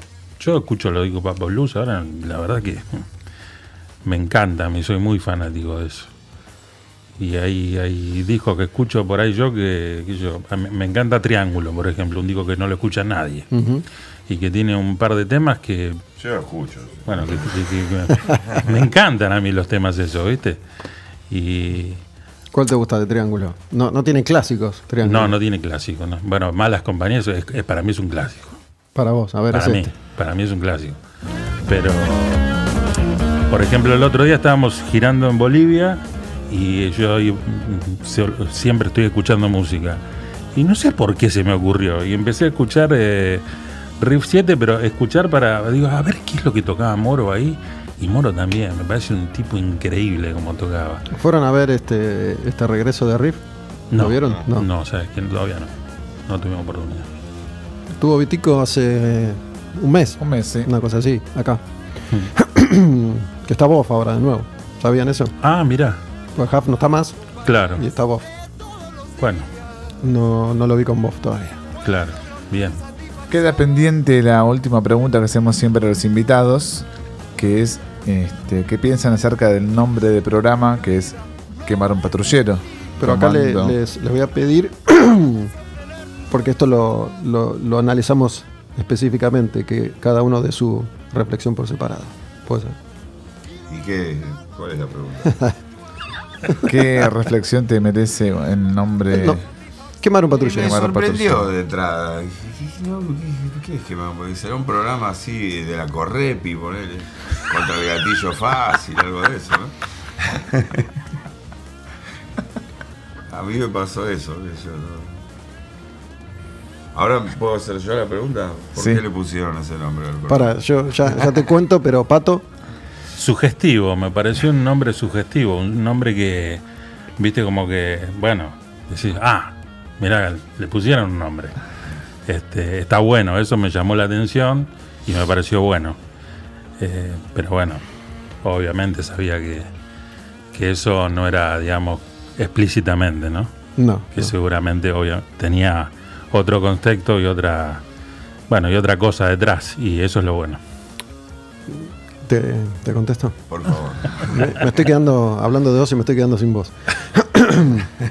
es, un, es un proyecto que em- empezó a, a delinearse de alguna manera hace como un año. y, y en ese momento yo estaba particularmente desencantado con lo que estaba pasando, incluso con la música. Como que digo, loco, no hay un músico de rock que me esté conmoviendo, que me esté diciendo algo. Mientras encuentro cierto eje, entre comillas, revolucionario, si querés, en el hip hop, ¿no? Mm. Yo, como les contaba, venía escuchando mucho, mucho hip hop desde hacía ya mucho tiempo y, y por el programa que hago, muy vinculado y al tanto de lo que pasa y pasaba acá, digo, me parece que hay que, hay que decir algo, hay que patear el tablero, digo, intentar volver a decir Claro. algo, el rock necesita... Y así empezó a tomar forma. eh, relacionado también con lo que pasa en, en- en el país. ¿no? Y, y apareció el nombre ese, de, de quemar un patrullero, redondeando un poco ese concepto, y obviamente no es Claro. literal. No, no estamos proponiendo Seguro. literalmente salir a quemar patrulleros. eh, pero creo que cualquiera que escuche rock y haya vivido más de 20 años acá, más o menos sabe a qué, a qué Mm. se puede hacer referencia con, con todo lo que la patrulla y la policía representa eh, en muchos aspectos. ¿no? Pero también como esta cosa de, de, de revolución directa, si, Ujú. si, si querés. El proyecto este fue mutando una y mil veces, se iba a hacer, no se iba a hacer, iba a hacer esto, iba a hacer lo otro. En un momento dije, no le pongamos ese nombre porque digo, la gente se, se lo va a tomar mal. Eh, y después dije, no, me parece que está bueno, usémoslo. Y ahí queda. Claro. Este, terminó siendo esto que, que es ahora, que es un programa de, de música, de, de rock, cuando yo no hay programas de, de rock de, este tipo, casi, me parece a mí. Eh, no sé, ustedes son músicos y son entrevistados, no sé si, si, si por ahí no, no acuerdan o no están de acuerdo conmigo, pero digo, esto que antes era bastante más común, ¿no? Claro. nos hemos cruzado nosotros miles de veces en, en Ujú. Rock and Pop o en Vortex, digo, pero esa identidad no existe más, no funciona hoy en día, no está. Ujú. Y me parece que era un espacio que, que hacía falta, ¿no? Justamente en un momento en el que el rock eh, no está donde solía estar, Claro. es como un, un espacio de, de- de resistencia, por, Sí, sí. de justicia y resistencia. Che, lamento, pero yo tengo que cumplir un horario. Estoy viendo que se me están yendo los minutos. Se le va la. Ah, se te va la lanza, se te va la lanza. Tengo Se que va la hacer lanza. un viaje hasta tu casa y de ahí hasta Tigre. Exactamente. Escúchame, ¿con qué nos, nos vamos? En, en un momento me ha gustado la, la- la frase que citaste de ayer deseo de realidad, pero digo, estoy, estoy abierto a todas las opciones que, que haya acá sobre la mesa. No hay, no hay ¿Qué mejores. yo? Y yo ya elegí bastante, viejo. Elegí una voz porque yo ya elegí.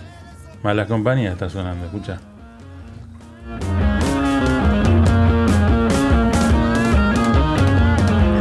No sé, qué sé yo. Qué bueno era Blue, boludo. Si no, vamos con esa.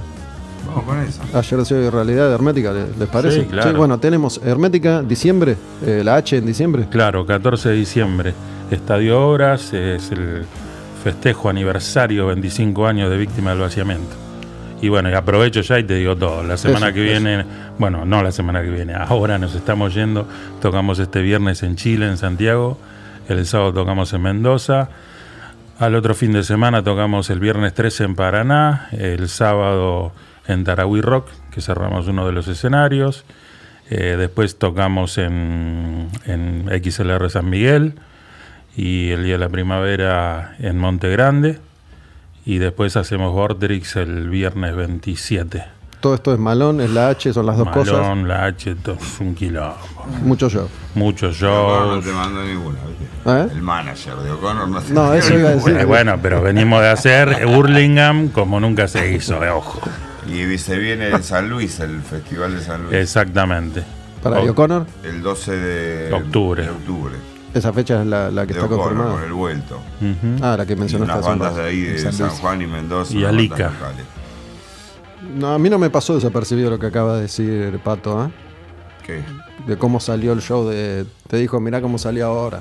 Salió muy bien. Yo estoy seguro que, que él puede aportarles a ustedes o a, o a vos en particular eh, su visión. No, no, estamos saliendo muy bien los shows. sí. Estamos, estamos, estamos trabajando y nos gusta. El, tema de hacerlo con gusto, que te guste. Y al menos yo de otra manera no, no lo puedo hacer, no, no, va, no me sale. Lo hago porque yo le dije a él cuando pasó lo que pasó, yo le digo, yo te doy una mano y yo sabía dónde iba a terminar, pero siempre eh, es disfrutándolo y haciéndolo con gusto y con mi visión, porque, porque bueno, porque soy hincha pelota, pero este, está bueno, nada, el poder compartirlo y, y bueno, yo lo disfruto mucho. Disfruto mucho, si bien yo, O'Connor, él te lo puede decir, siempre lo escuché, iba a los shows. A mí me gusta O'Connor, la banda O'Connor. Y ahora que estamos trabajando juntos, me parece formidable, me parece compartir muchas cosas que, que bueno, que quizás nunca lo hicimos y ahora es un buen momento a nuestra edad de poder agarrar y, y hacer, seguir haciendo ruta. Pero bueno, por ahí tienen que empezar a investigar el, el vegetarianismo, veganismo, el ejercicio, ¿no? Y puede ser, Menos, menos recorrer Antares. lo veo difícil. Yo igual no soy cervecero, tomo más. Me gusta más tomar vino. Ujú. Tomo una birra, pero. A este le das un barril y te lo, te lo, te lo seca en un ratito. ¿Qué va a ser? Y sí, bueno, lo que retiene cada uno. Bueno, va a salir la cervecita de Malón ahora, Ah, ¿sí? que, eh, Ah, esa es buena. la IPA combativa se viene con todo. Me gusta combativa. Eh, Para no, quemar un ah. patrullero podemos ahí aunar esfuerzos. Quemar un patrullero con bebiendo IPA combativa de, de malón. Nada mal. Sí, Saludos sí, Al, al Tano, que supongo lo van a ver en, en un momento de esto. Sí, seguramente. Hace bastante que no lo veo. Gracias por haber venido. Como siempre disfrutamos ¿no? este, este espacio y, y este lujo que también podemos darnos de, de invitarlos y hablar durante dos horas sin parar. Muchas gracias, muchas Bueno, gracias. gracias y un saludo para todos. Ahí está. Muchas Astilla, gracias. Nico, Javi, gracias a todos. Saben que pueden escuchar este programa y el podcast cuando quieran en Spotify. Nos vamos con Ayer Deseo, Hoy Realidad de Hermética, quemando patrulleros, ¿sí? ¿Nos vamos con esa? Dale.